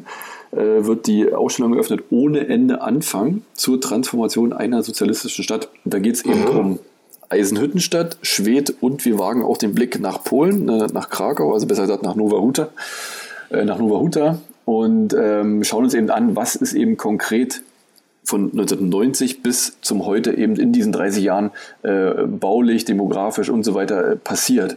Ne? Und äh, da sind wir eben genau dabei auch, dass ich äh, Fotos machen werde aus eben diesen drei Städten ähm, die eben genau diesen Wandel zeigen. Ne? Also wo dann eben genau solche Bauten, die du gerade eben beschrieben hast, Jakob, äh, zu sehen sind im Verschnitt, im Verschnitt eben mit DDR-Bauten ne? oder eben auch komplett modernisierten Wohnblöcken in Schwedt beispielsweise, die absolut crazy angesprüht sind, als ob sozusagen der der Wohnblock, also wenn, da habe ich so ein Giebel, ein Foto von so einem Giebel gemacht, ähm, wo sozusagen äh, der Giebel die, die, die, die, die Umgebung komplett sozusagen äh, als, als, wie sagt man, als, als Wandbild aufsaugt, an, also angesprüht ist, dass der Wohnblock eigentlich verschwindet im Himmel. Also es ist, es Ah, ist ja, Wahnsinn. ja, es ist so ein- Ja, so also so, ein- so, so ein surreales Ding oder so, so ein crazy Ding. Und ähm, solche Fotografien, aber das gibt es zum Beispiel glücklicherweise in Eisenhüttenstadt nicht, weil natürlich äh, auf, den, äh, ähm, auf der Kernstadt in Eisenhüttenstadt eben so ein äh, Denkmalschutz, Flächendenkmal drauf liegt. Ja? Und äh, da kann man eben nicht äh, wild an der Fassade irgendwie rumsprühen lassen.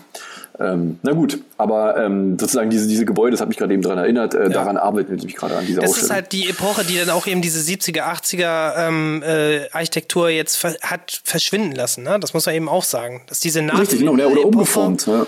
Ja, genau, eben eine unglaubliche Transformation eben geschaffen hat. Was hat es mit mhm. dieser Stadt in Polen auf sich? Ist das die Nachbarstadt von Eisenhüttenstadt? Nowa Huta, nee, Nowa Huta äh, ist sozusagen äh, eben auch, äh, ja, hat eben den, den, die, wie sagt man, äh, die gleiche Stadthistorie wie Eisenhüttenstadt, ähm, äh, hat sozusagen aber demografisch äh, gar nicht so groß ähm, äh, erwischt, sage ich mal, also dieser Wandel, dieser, dieser Wegzug von Leuten, mhm. weil natürlich äh, sie direkt äh, an äh, Krakau, an einer Großstadt angesiedelt ist.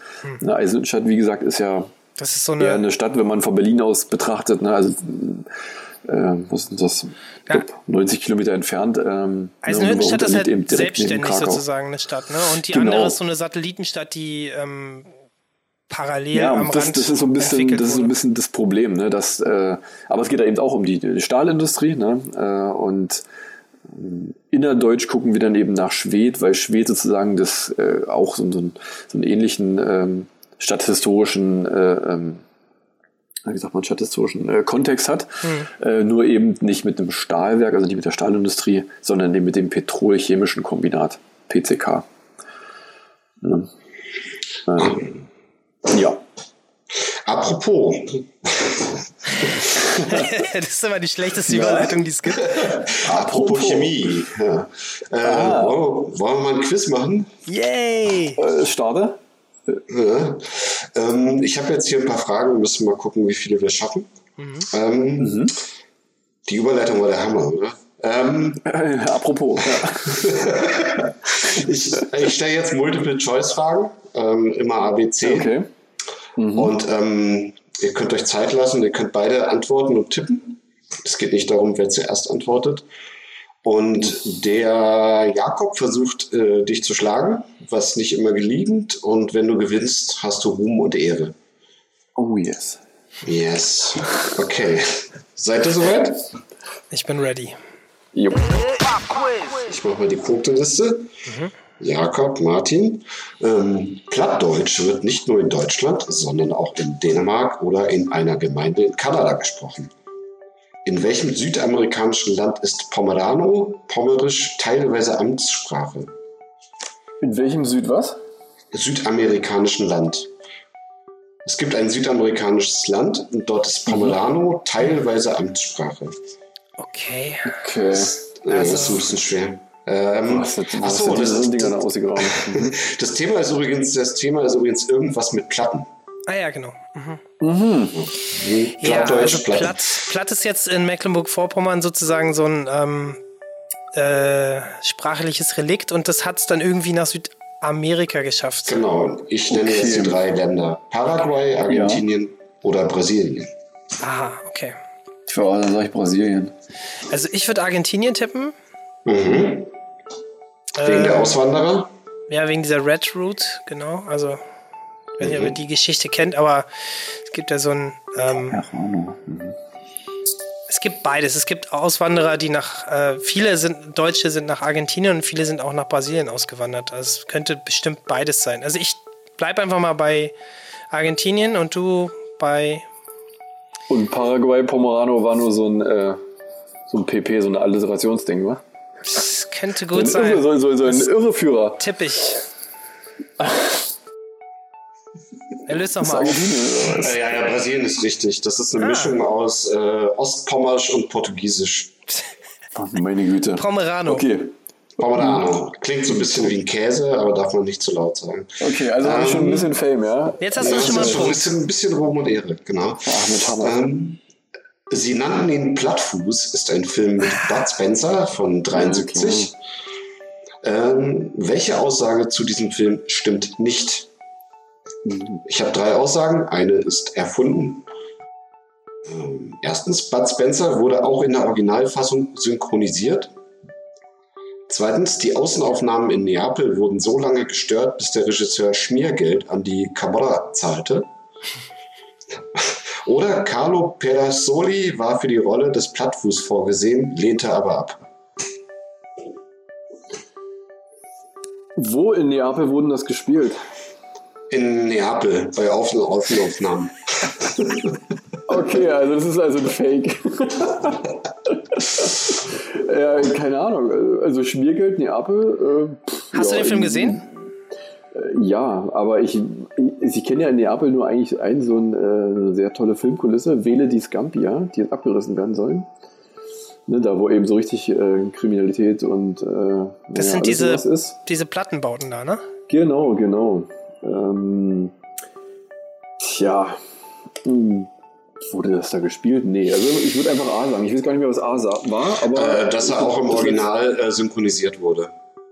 Also es ging eigentlich darum, dass, dass quasi die Bevölkerung da immer so in, irgendwie interveniert hat und die den Originalton nicht nehmen konnten, oder was? Nein, äh, im Original wurde er, im italienischen Original wurde er synchronisiert von jemand anderem. So. Erstens. Zweitens, die Außenaufnahmen wurden so lange gestört, bis der Regisseur Schmiergeld bezahlte an die äh, dortige Kamera. Oder ein Carlo Pedersoli war für die Rolle des Plattfuß vorgesehen, lehnte aber ab. Okay, also ich kann nur tippen. Wie siehst du das? aber wir sollen sagen, was nicht stimmt oder was Äh, stimmt?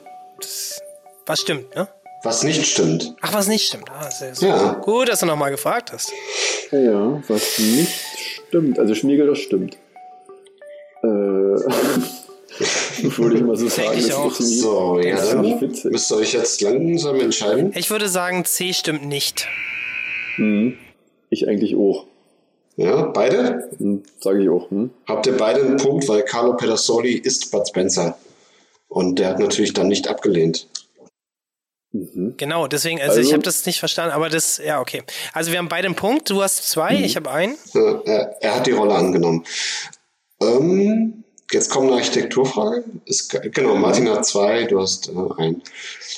In der Schweiz nennt man Plattenbauten wie? Modulbauten? Bauten in Elementbauweise oder Großtafelbauweise? A. Tja. A. Warst du mal in der Schweiz? Hm, Ja, klar, ja, ja. Aber also Großtafel ist ja DDR. Das ist ja schon mal klar. B, wa- was war das B? Das war B. war- Bauten in Elementbauweise. Ja, ist eine nette Umschreibung, ne? eine Und das- das erste war? Aber ich würde mal Modulbauten. Ah, Module, ja. Elemente. Ich sag auch. Der ist A. Jakob? Hätte ich jetzt auch eher gedacht. Ähm, aber nur weil du gesagt hast, dass Tafelbauweise da irgendwie äh, der DDR-Begriff war. Ähm, Sonst hättest du C genommen, oder was?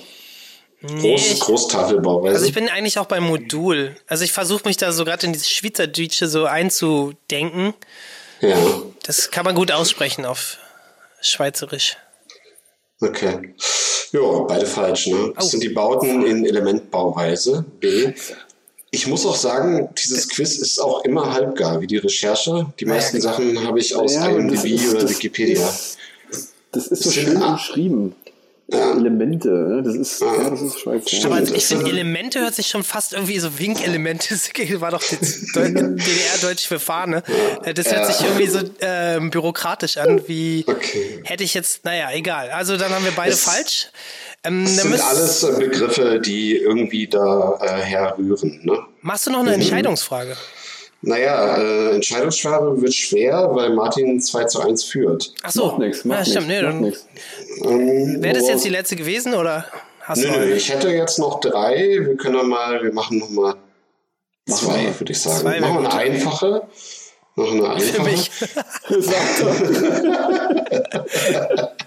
Wenn man einen Platten hat, muss man sein Fahrrad flicken. Wie heißt denn der Vorgang, bei dem Schlauch und Flicken verschmolzen werden? Weiß das jemand offen? Ich weiß es ja. Nee. Ich weiß es. Willst du sagen? Dann kriegst du gleich. Nee, ich stelle die ich drei. kann es sagen. Aber das ist, Ja, nee, mach mal das lieber. Nee, ja. Also A, Also galvanisieren heißt es. A.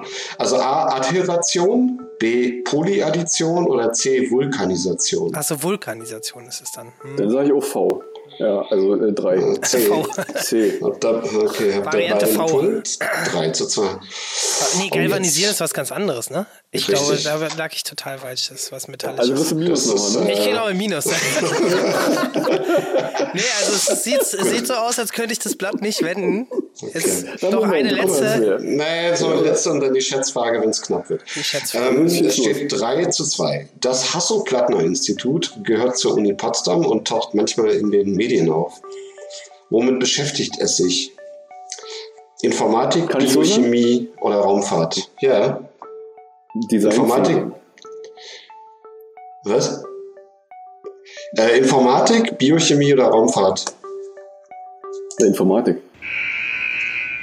Du nimmst Informatik? Ja, da gibt es so ein Rechenzentrum. Ich glaube, das heißt so. Ich, ja, gut. Das ma- ist natürlich jetzt nicht so spannend, wenn ich immer die gleichen äh, Nee. auswähle wie, wie du, Martin. Aber wenn du halt recht hast, weißt du, halt, hast du halt recht, ne? Raumfahrt, das wüsstest du ja definitiv. Nee, Raumfahrt g- gibt's da nicht. Ich kürze das mal ab, das Ja. stimmt schon. Ja. Okay, dann machen wir jetzt die Entscheidungsfrage, obwohl Martin wahrscheinlich eh gewonnen hat. Nein, ist Wir egal. machen es wir Schätzfrage. machen's jetzt so, wenn, wenn Jakob das jetzt auf das Megabyte oder Kilobyte weiß, kriegt er 7 Millionen Punkte. Ich muss jetzt die Antwort nochmal nachlesen. Moment, ich muss jetzt die Antwort nochmal googeln. Kannst du dann auch so ein bisschen rumschreien wie Knossi? Pass mal auf, er fragt, Äh. bestimmt, äh, fragt bestimmt Diskette, 1,44 MB. Ah, das wäre zu einfach.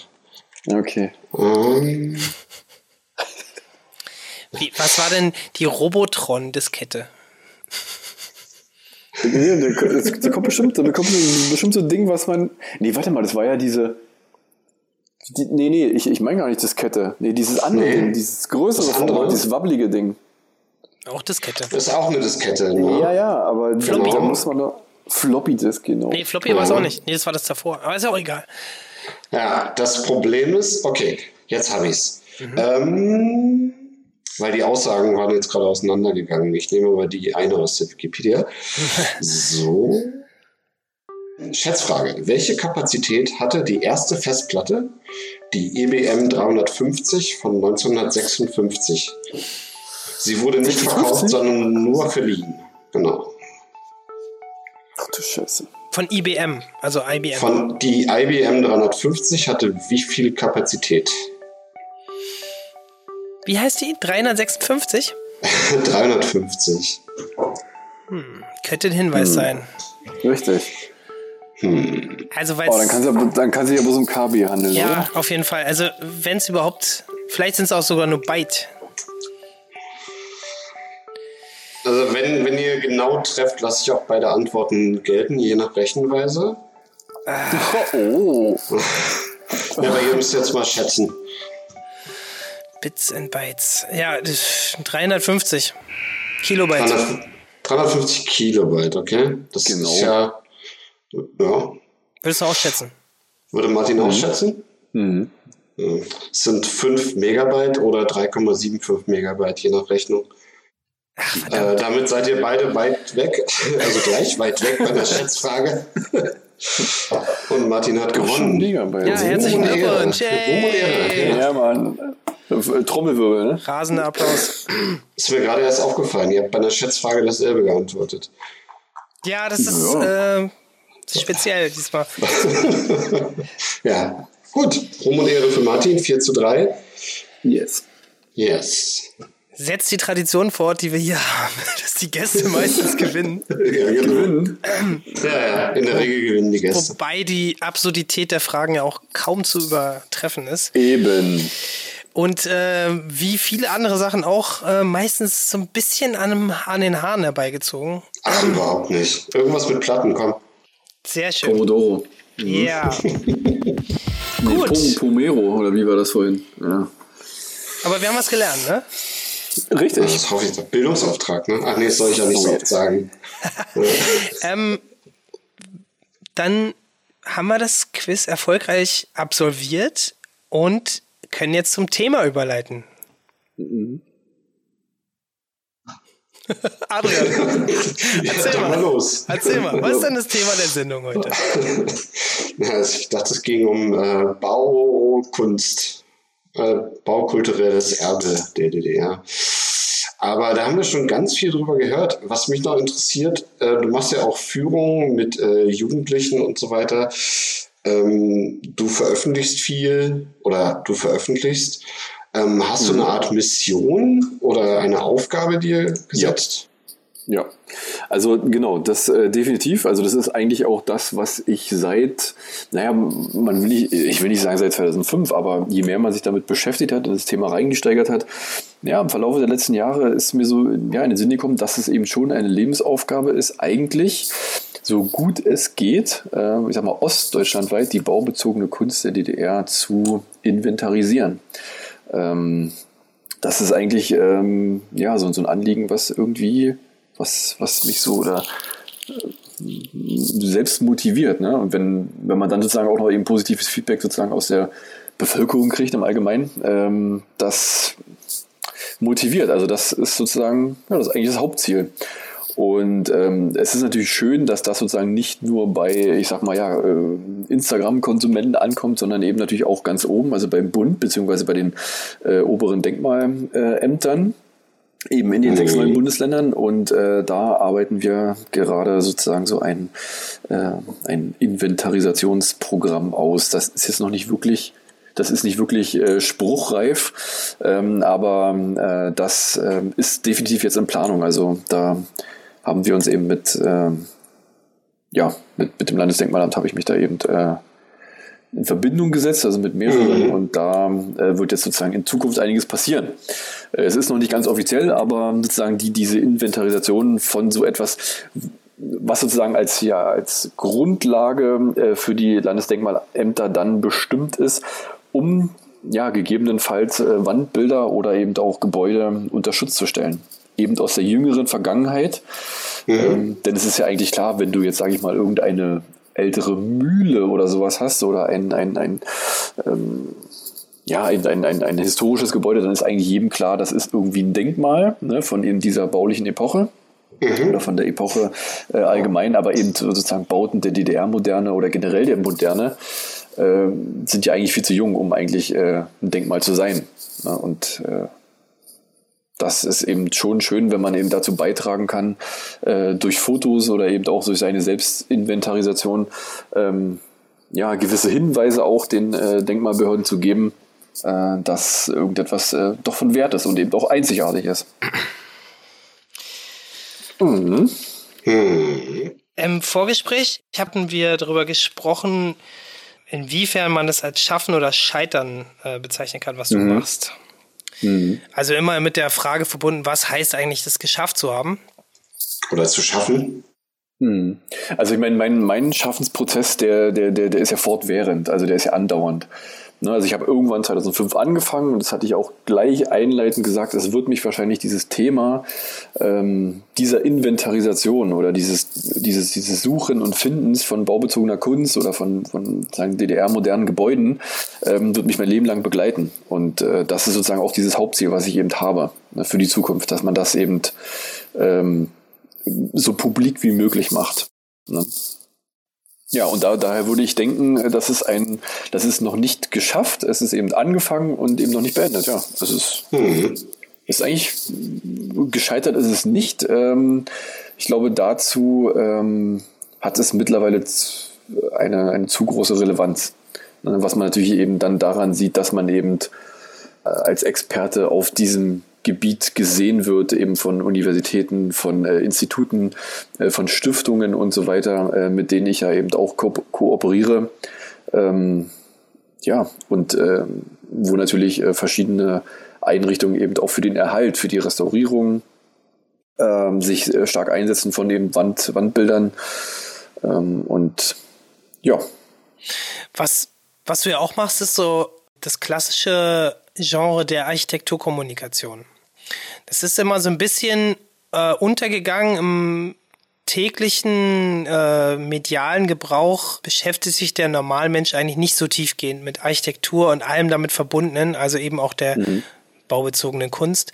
Ich finde es immer ein bisschen schade, aber vielleicht ist es auch dann für Leute wie dich oder auch für mich immer so eine Nische, in die man dann halt auch äh, rein äh, tapst und, irgendwann merkt, gut, es ist dann eben halt das, was ich jetzt mache. Und ähm, ich finde immer, es ist ein bisschen schwierig. Man wird dann immer so ein bisschen belächelt. Ja, aber du hast doch eigentlich Architektur studiert. Und ich denke dann immer so, ja, aber wer, wenn nicht du, kann eigentlich diese Dimensionen ähm, von, von, von versteckten oder verlorenen oder eben auch schlecht gepflegten Kunstwerken in alten Gebäuden äh, dann genau. überhaupt entdecken und wertschätzen und eben auch ja, kommunizieren. Ich hatte, ne? ich hatte gestern erst mit einer äh, Ex-Kommilitonin, also mit einer Kommilitonin von mir, äh, dieses Gespräch. Ne? Also äh, Adrian hat ja auch eingangs gefragt, wie würde ich mich selbst betiteln, ne? als Autor, als Chronist, als Architekt, als Künstler, als äh, Fotograf. Es ist eigentlich irgendwie so, so, ein Gemisch immer, irgendwie aus beidem, weil eigentlich das, womit ich mich ja beschäftige, ähm, und da bin ich auch sozusagen generell der Social-Media-Welt eigentlich auch sehr dankbar, mhm. ähm, das ist sehr zuträglich zu dem, was ich mache. Das ist nämlich äh, im weitesten Sinne eigentlich nur Kommunikation. Ne? Also ich finde etwas und kommuniziere das mit der Außenwelt und das mit der Außenwelt weltweit. Und das ist eigentlich das Schöne daran. Ne? Und die berufliche Bezeichnung ist schwer äh, und es ist eigentlich rund um die Uhr Kommunikation. Ne? Also man muss natürlich auch so einen Instagram-Kanal immer wieder füllen mit, mit neuen Sachen, deswegen muss man neue Sachen finden und äh, ähm, dementsprechend dann verbreiten. Ja, ich glaube ähm, auch, dass es sonst gar kein Medium gegeben hätte dafür, oder? Genau, also die, sie hatte genau, also damals äh, 2013, wo ich eben äh, mit, mit, mit Architektur, sag ich mal, so, so gebrochen habe oder abgeschlossen habe, ne, natürlich sehr gut. Und da hat sie nämlich auch gestern gesagt, naja, äh, die haben sie eben bei mir, also speziell meiner Person, gefragt, warum macht er das denn nicht weiter? Der hat doch so gute Voraussetzungen, eben, um eben, sag ich mal, Architekt zu werden, sein Büro zu machen. Ne? Also so, so die Qualifikation, ne, wenn man es mal sehen. Aber es hat mich eben nicht so wirklich äh, am, am, am, am, am Herz, äh, wie sagt man, gecatcht. Also es hat, es hat mich nicht erfüllt. Also mich sozusagen äh, 24-7 äh, vor dem Rechner zu setzen und dann eben sozusagen Grundrisse, Ansichten und Schnitte und so weiter äh, zu zeichnen. Mhm. Äh, mhm. denn für mich war es irgendwie auch wichtig, ja, mich draußen vorzubewegen, äh, die Sachen eben zu finden, zu fotografieren und dann erst sozusagen im zweiten Nachgang äh, mit dann eben Adobe Photoshop und, und, und Lightroom und so weiter eben zu bearbeiten ne? und dann ähm, das dann eben zu präsentieren. Und das hat sich einfach alles so entwickelt. Also das war so ein, das habe ich auch nicht vorhergesehen, ne? wenn man ehrlich ist. Mhm. mhm. Das ist einfach so gekommen. Also ich finde es ähm, von der einen Seite her einen sehr bemerks bemerkenswerten Weg, den du da gegangen bist, weil natürlich, das muss man jetzt vielleicht auch noch mal kurz äh, sagen, du hast äh, in Ni Niederlanden, glaube ich, ein Praktikum gemacht bei einem ja, sehr, genau. sehr renommierten äh, Büro, was sogar eigentlich bekannt ist. Kannst du noch mal sagen? Ja, also im Office for Metropolitan Architecture äh, von Rem Koolhaas. Genau, OMA. Also der Name Rem Koolhaas, genau, das sagt es eigentlich, ja. Ähm, das ist halt sogar äh, normalen Zeitungslesern Begriff. Ähm, was ich halt irgendwie so spannend finde, ist, ich habe ja auch in dem Bereich ähm, der PR- und Marketingabteilung von Architekturbüros immer gearbeitet. Und ähm, man wird dann immer so ein bisschen belächelt. Aber äh, ich finde, was äh, auch ein gesamtgesellschaftliches Problem ist, dass eben so erklärungsbedürftige äh, Industrien und, und äh, Schaffen, ähm, wie zum Beispiel das von Architekten, ganz mhm. lange halt sehr vernachlässigt wurde, das auch einem normalen Menschen begreifbar und erlebbar zu machen. Und das ähm, hat dich auch so ein bisschen äh, zum Social-Media-Experten gemacht. Jedenfalls mhm. wurdest du mir bei einem Kongress einmal von Architektur- Kommunikationsmenschen mhm, mhm. eben auch als Den solches. Ne? Ja, genau, in Berlin, da mhm. haben wir uns mich auch getroffen. Ähm, in übrigens einem sehr tollen Gebäude der äh, Akademie der Künste. Das ist halt eben so, so eine Parallelentwicklung, die man, glaube ich, nicht ähm, wegwischen kann. Und ähm, da würde mich mal interessieren, wie nimmst du das wahr? Wird diese Kommunikation äh, inzwischen, aber vielleicht auch zu der Zeit, wo du nicht das Gefühl hattest, dass Architekt, die Architektenberufung was für dich ist, ähm, also wie wird es wertgeschätzt oder wie wird es gepflegt? Also ich glaube, gerade bei diesem Bauweltkongress, da ging es eben darum, dass sozusagen äh, sich äh, die, die, die PR-Abteilungen von den verschiedenen Büros dort eben getroffen haben Ne, und äh, ich hatte dann, äh, genau, ich hatte dann ja auch so ein, so ein, so ein wie sagt man so, World Café Table, ne, wo sozusagen dann die Leute und ich den dann erstmal erklärt hatte, wie man sozusagen ähm, bestmöglichst, ich sag mal, sein, sein, sein Architekturbüro äh, promotet, pusht äh, ne, und sozusagen der, der, der, Außenwelt zugänglich macht. Also was gibt's da sozusagen für Kommunikationsmittel? Ne? Genau, genau, auf den verschiedenen Social Media Kanälen. Ähm, was natürlich überhaupt, was ist möglich und was ist eben nicht möglich, ne? Oder, oder kann man bei dem einen bebildern, bei dem anderen nicht? Was kann man bei dem einen als Text schreiben? Und das hat sich ja mittlerweile auch schon wieder ganz krass geändert, ne? Also, mit 2080 weiß gar nicht, ob es da Instagram Stories schon gab. Ne? Das ist ja heute eigentlich sozusagen äh, dieses ganz schnelle ähm, Klicken der Profilbilder, wo man dann eben sozusagen auch schnelle Informationen äh, verbreiten kann.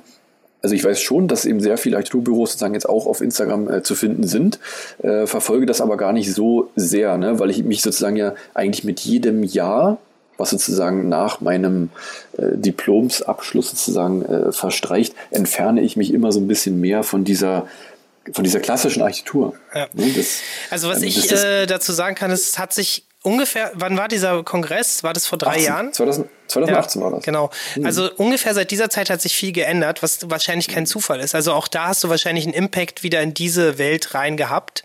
Ähm, weil viele haben das halt sehr lange vernachlässigt und hab, das mhm. wurde immer so ein bisschen belächelt.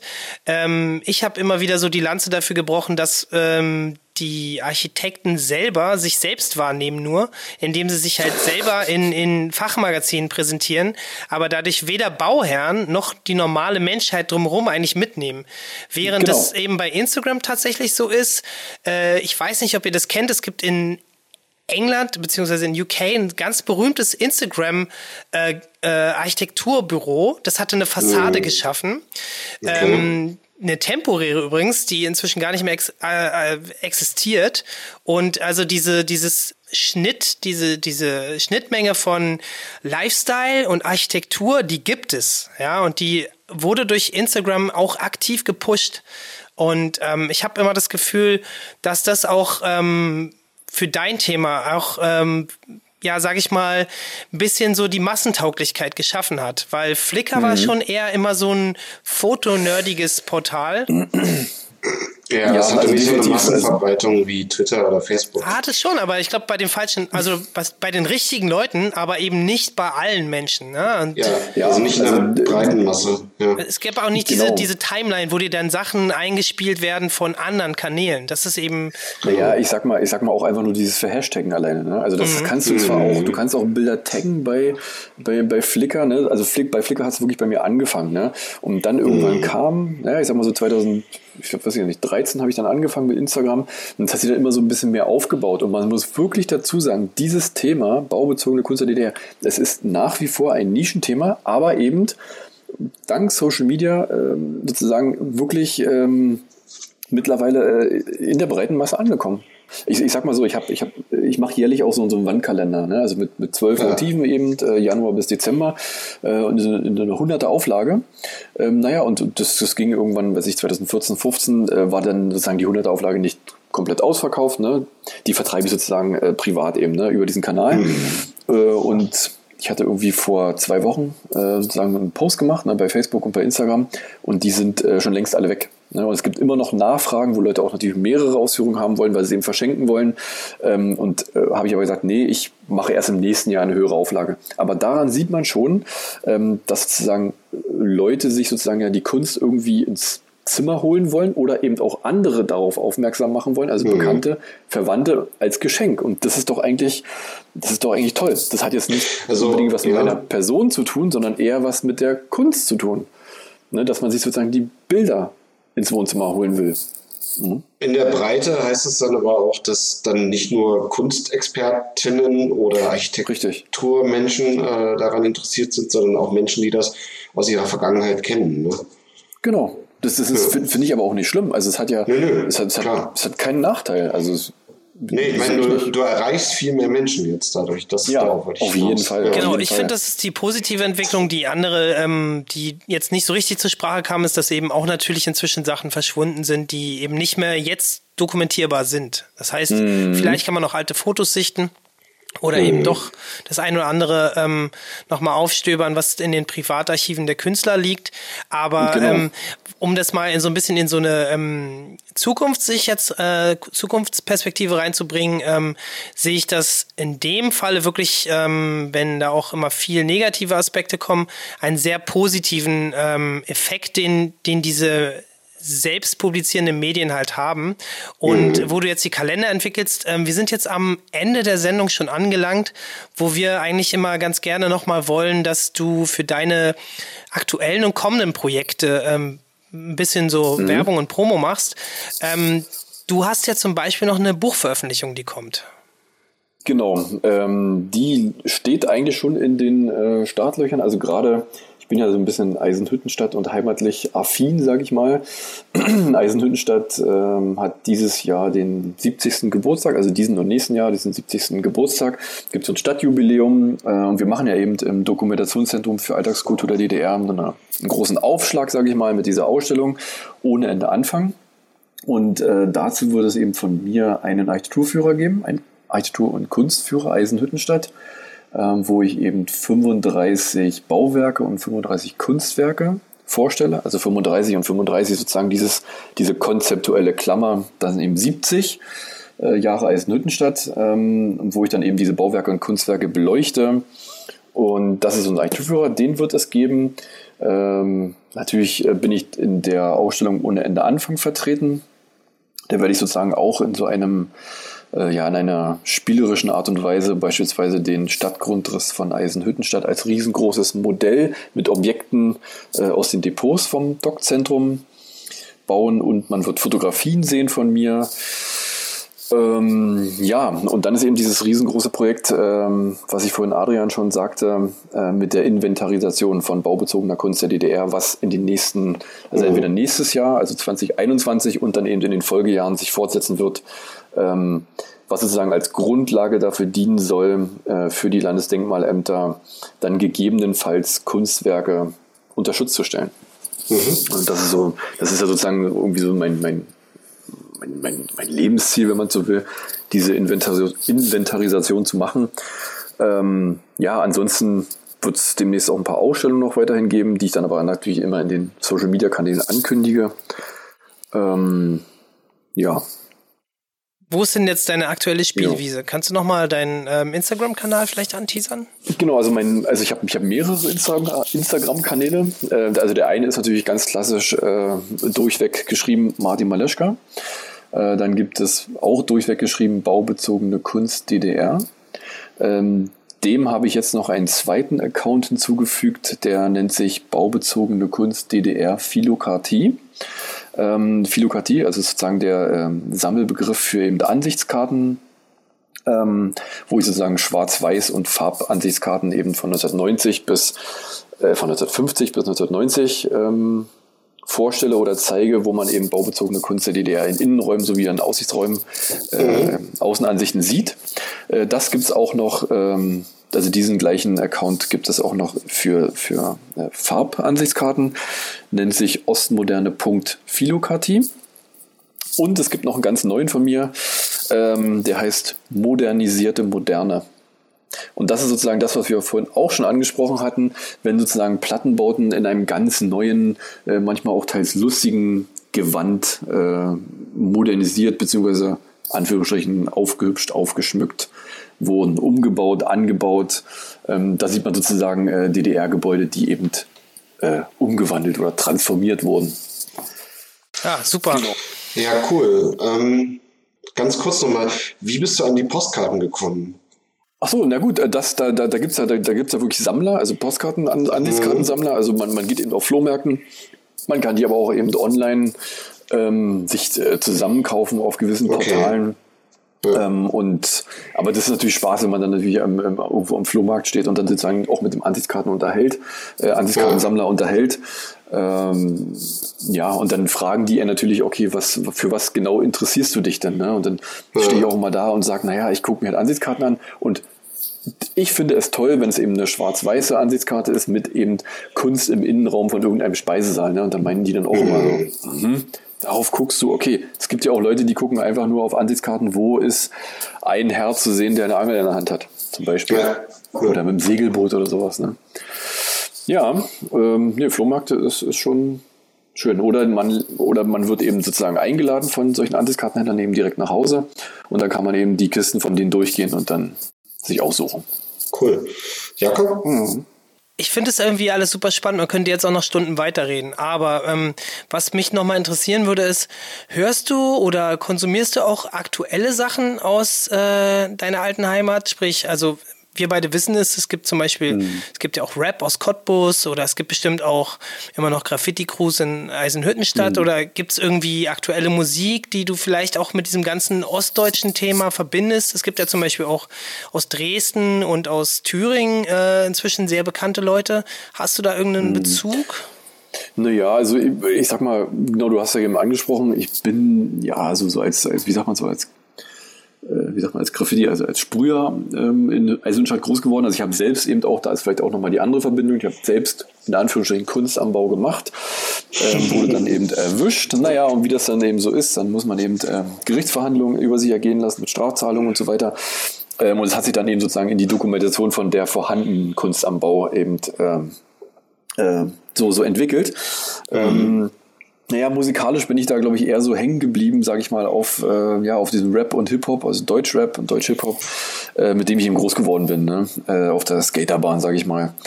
Äh, das, das ist dann eben so Kreuzfeld Jakob, Ruhrpott AG, ähm, ja, auch ein bisschen Cool Savage, ein bisschen Berlin-Rap, ähm, auch Sammy Deluxe, also ja, eigentlich da, wo es, sag ich mal, damals so die Brutstätten waren, ne? das deutschen Hip-Hops aus Stuttgart und so weiter. Ich würde mir wünschen, dass du mir da vielleicht ein paar ähm, von nochmal nennst, damit wir die auf die Playlist mhm. von Spotify äh, packen. Ich habe nämlich auch schon ein bisschen was Passendes rausgesucht und ähm, mhm. würde mich natürlich dann auch freuen, wenn, wenn wir das zusammen irgendwie kompilieren, dann wird es so irgendwie nächste Woche danach, nach, der, nach dem Release irgendwann ähm, hinzugefügt zu unserer sehr umfangreichen Spotify-Playlist. Ja, also wenn ich nochmal arbeite am Rechner, dann ist es eigentlich, dann, dann höre ich immer so alte ja, also auf YouTube eben so alte Hip-Hop-Sachen. Ne? Mhm. Komisch, aber vielleicht fühle ich mich dadurch selber dann unterhalten, ne, wenn ich alleine vor dem Rechner sitze. ein Foto, ja, ein Foto bearbeite, dann fühle ich mich irgendwie durch, wie sich Lackmann, durch Abstrakt oder so, fühle ich mich dann irgendwie unterhalten. Ahnung, ja. Cool, ja, also. Ja. Äh, von mir aus? Ja, äh, Martin. Ja. War ein cooles Gespräch. Ich danke dir auf jeden Fall, dass es geklappt hat, dass du da warst, jo. hier in dieser Internetleitung. Mhm. Ich bedanke mich auch, das war ganz toll. Ähm, vielleicht macht es Leuten Lust, äh, sich ein paar Sachen von dir noch anzugucken und das Thema vielleicht auch ein bisschen zu verfolgen. Ähm, ja, an der gerne. Stelle würde ich mich dann gerne verabschieden. Ja. Ähm, bleibt uns gewogen. Ja, danke, Jakob. Ja, und ja. Tschüss von mir Bis aus. demnächst. Ja. ja, macht's gut, ne? Tschüss, uh, stay safe. Ciao. Bleibt gesund. Ciao. Ja, tschüss.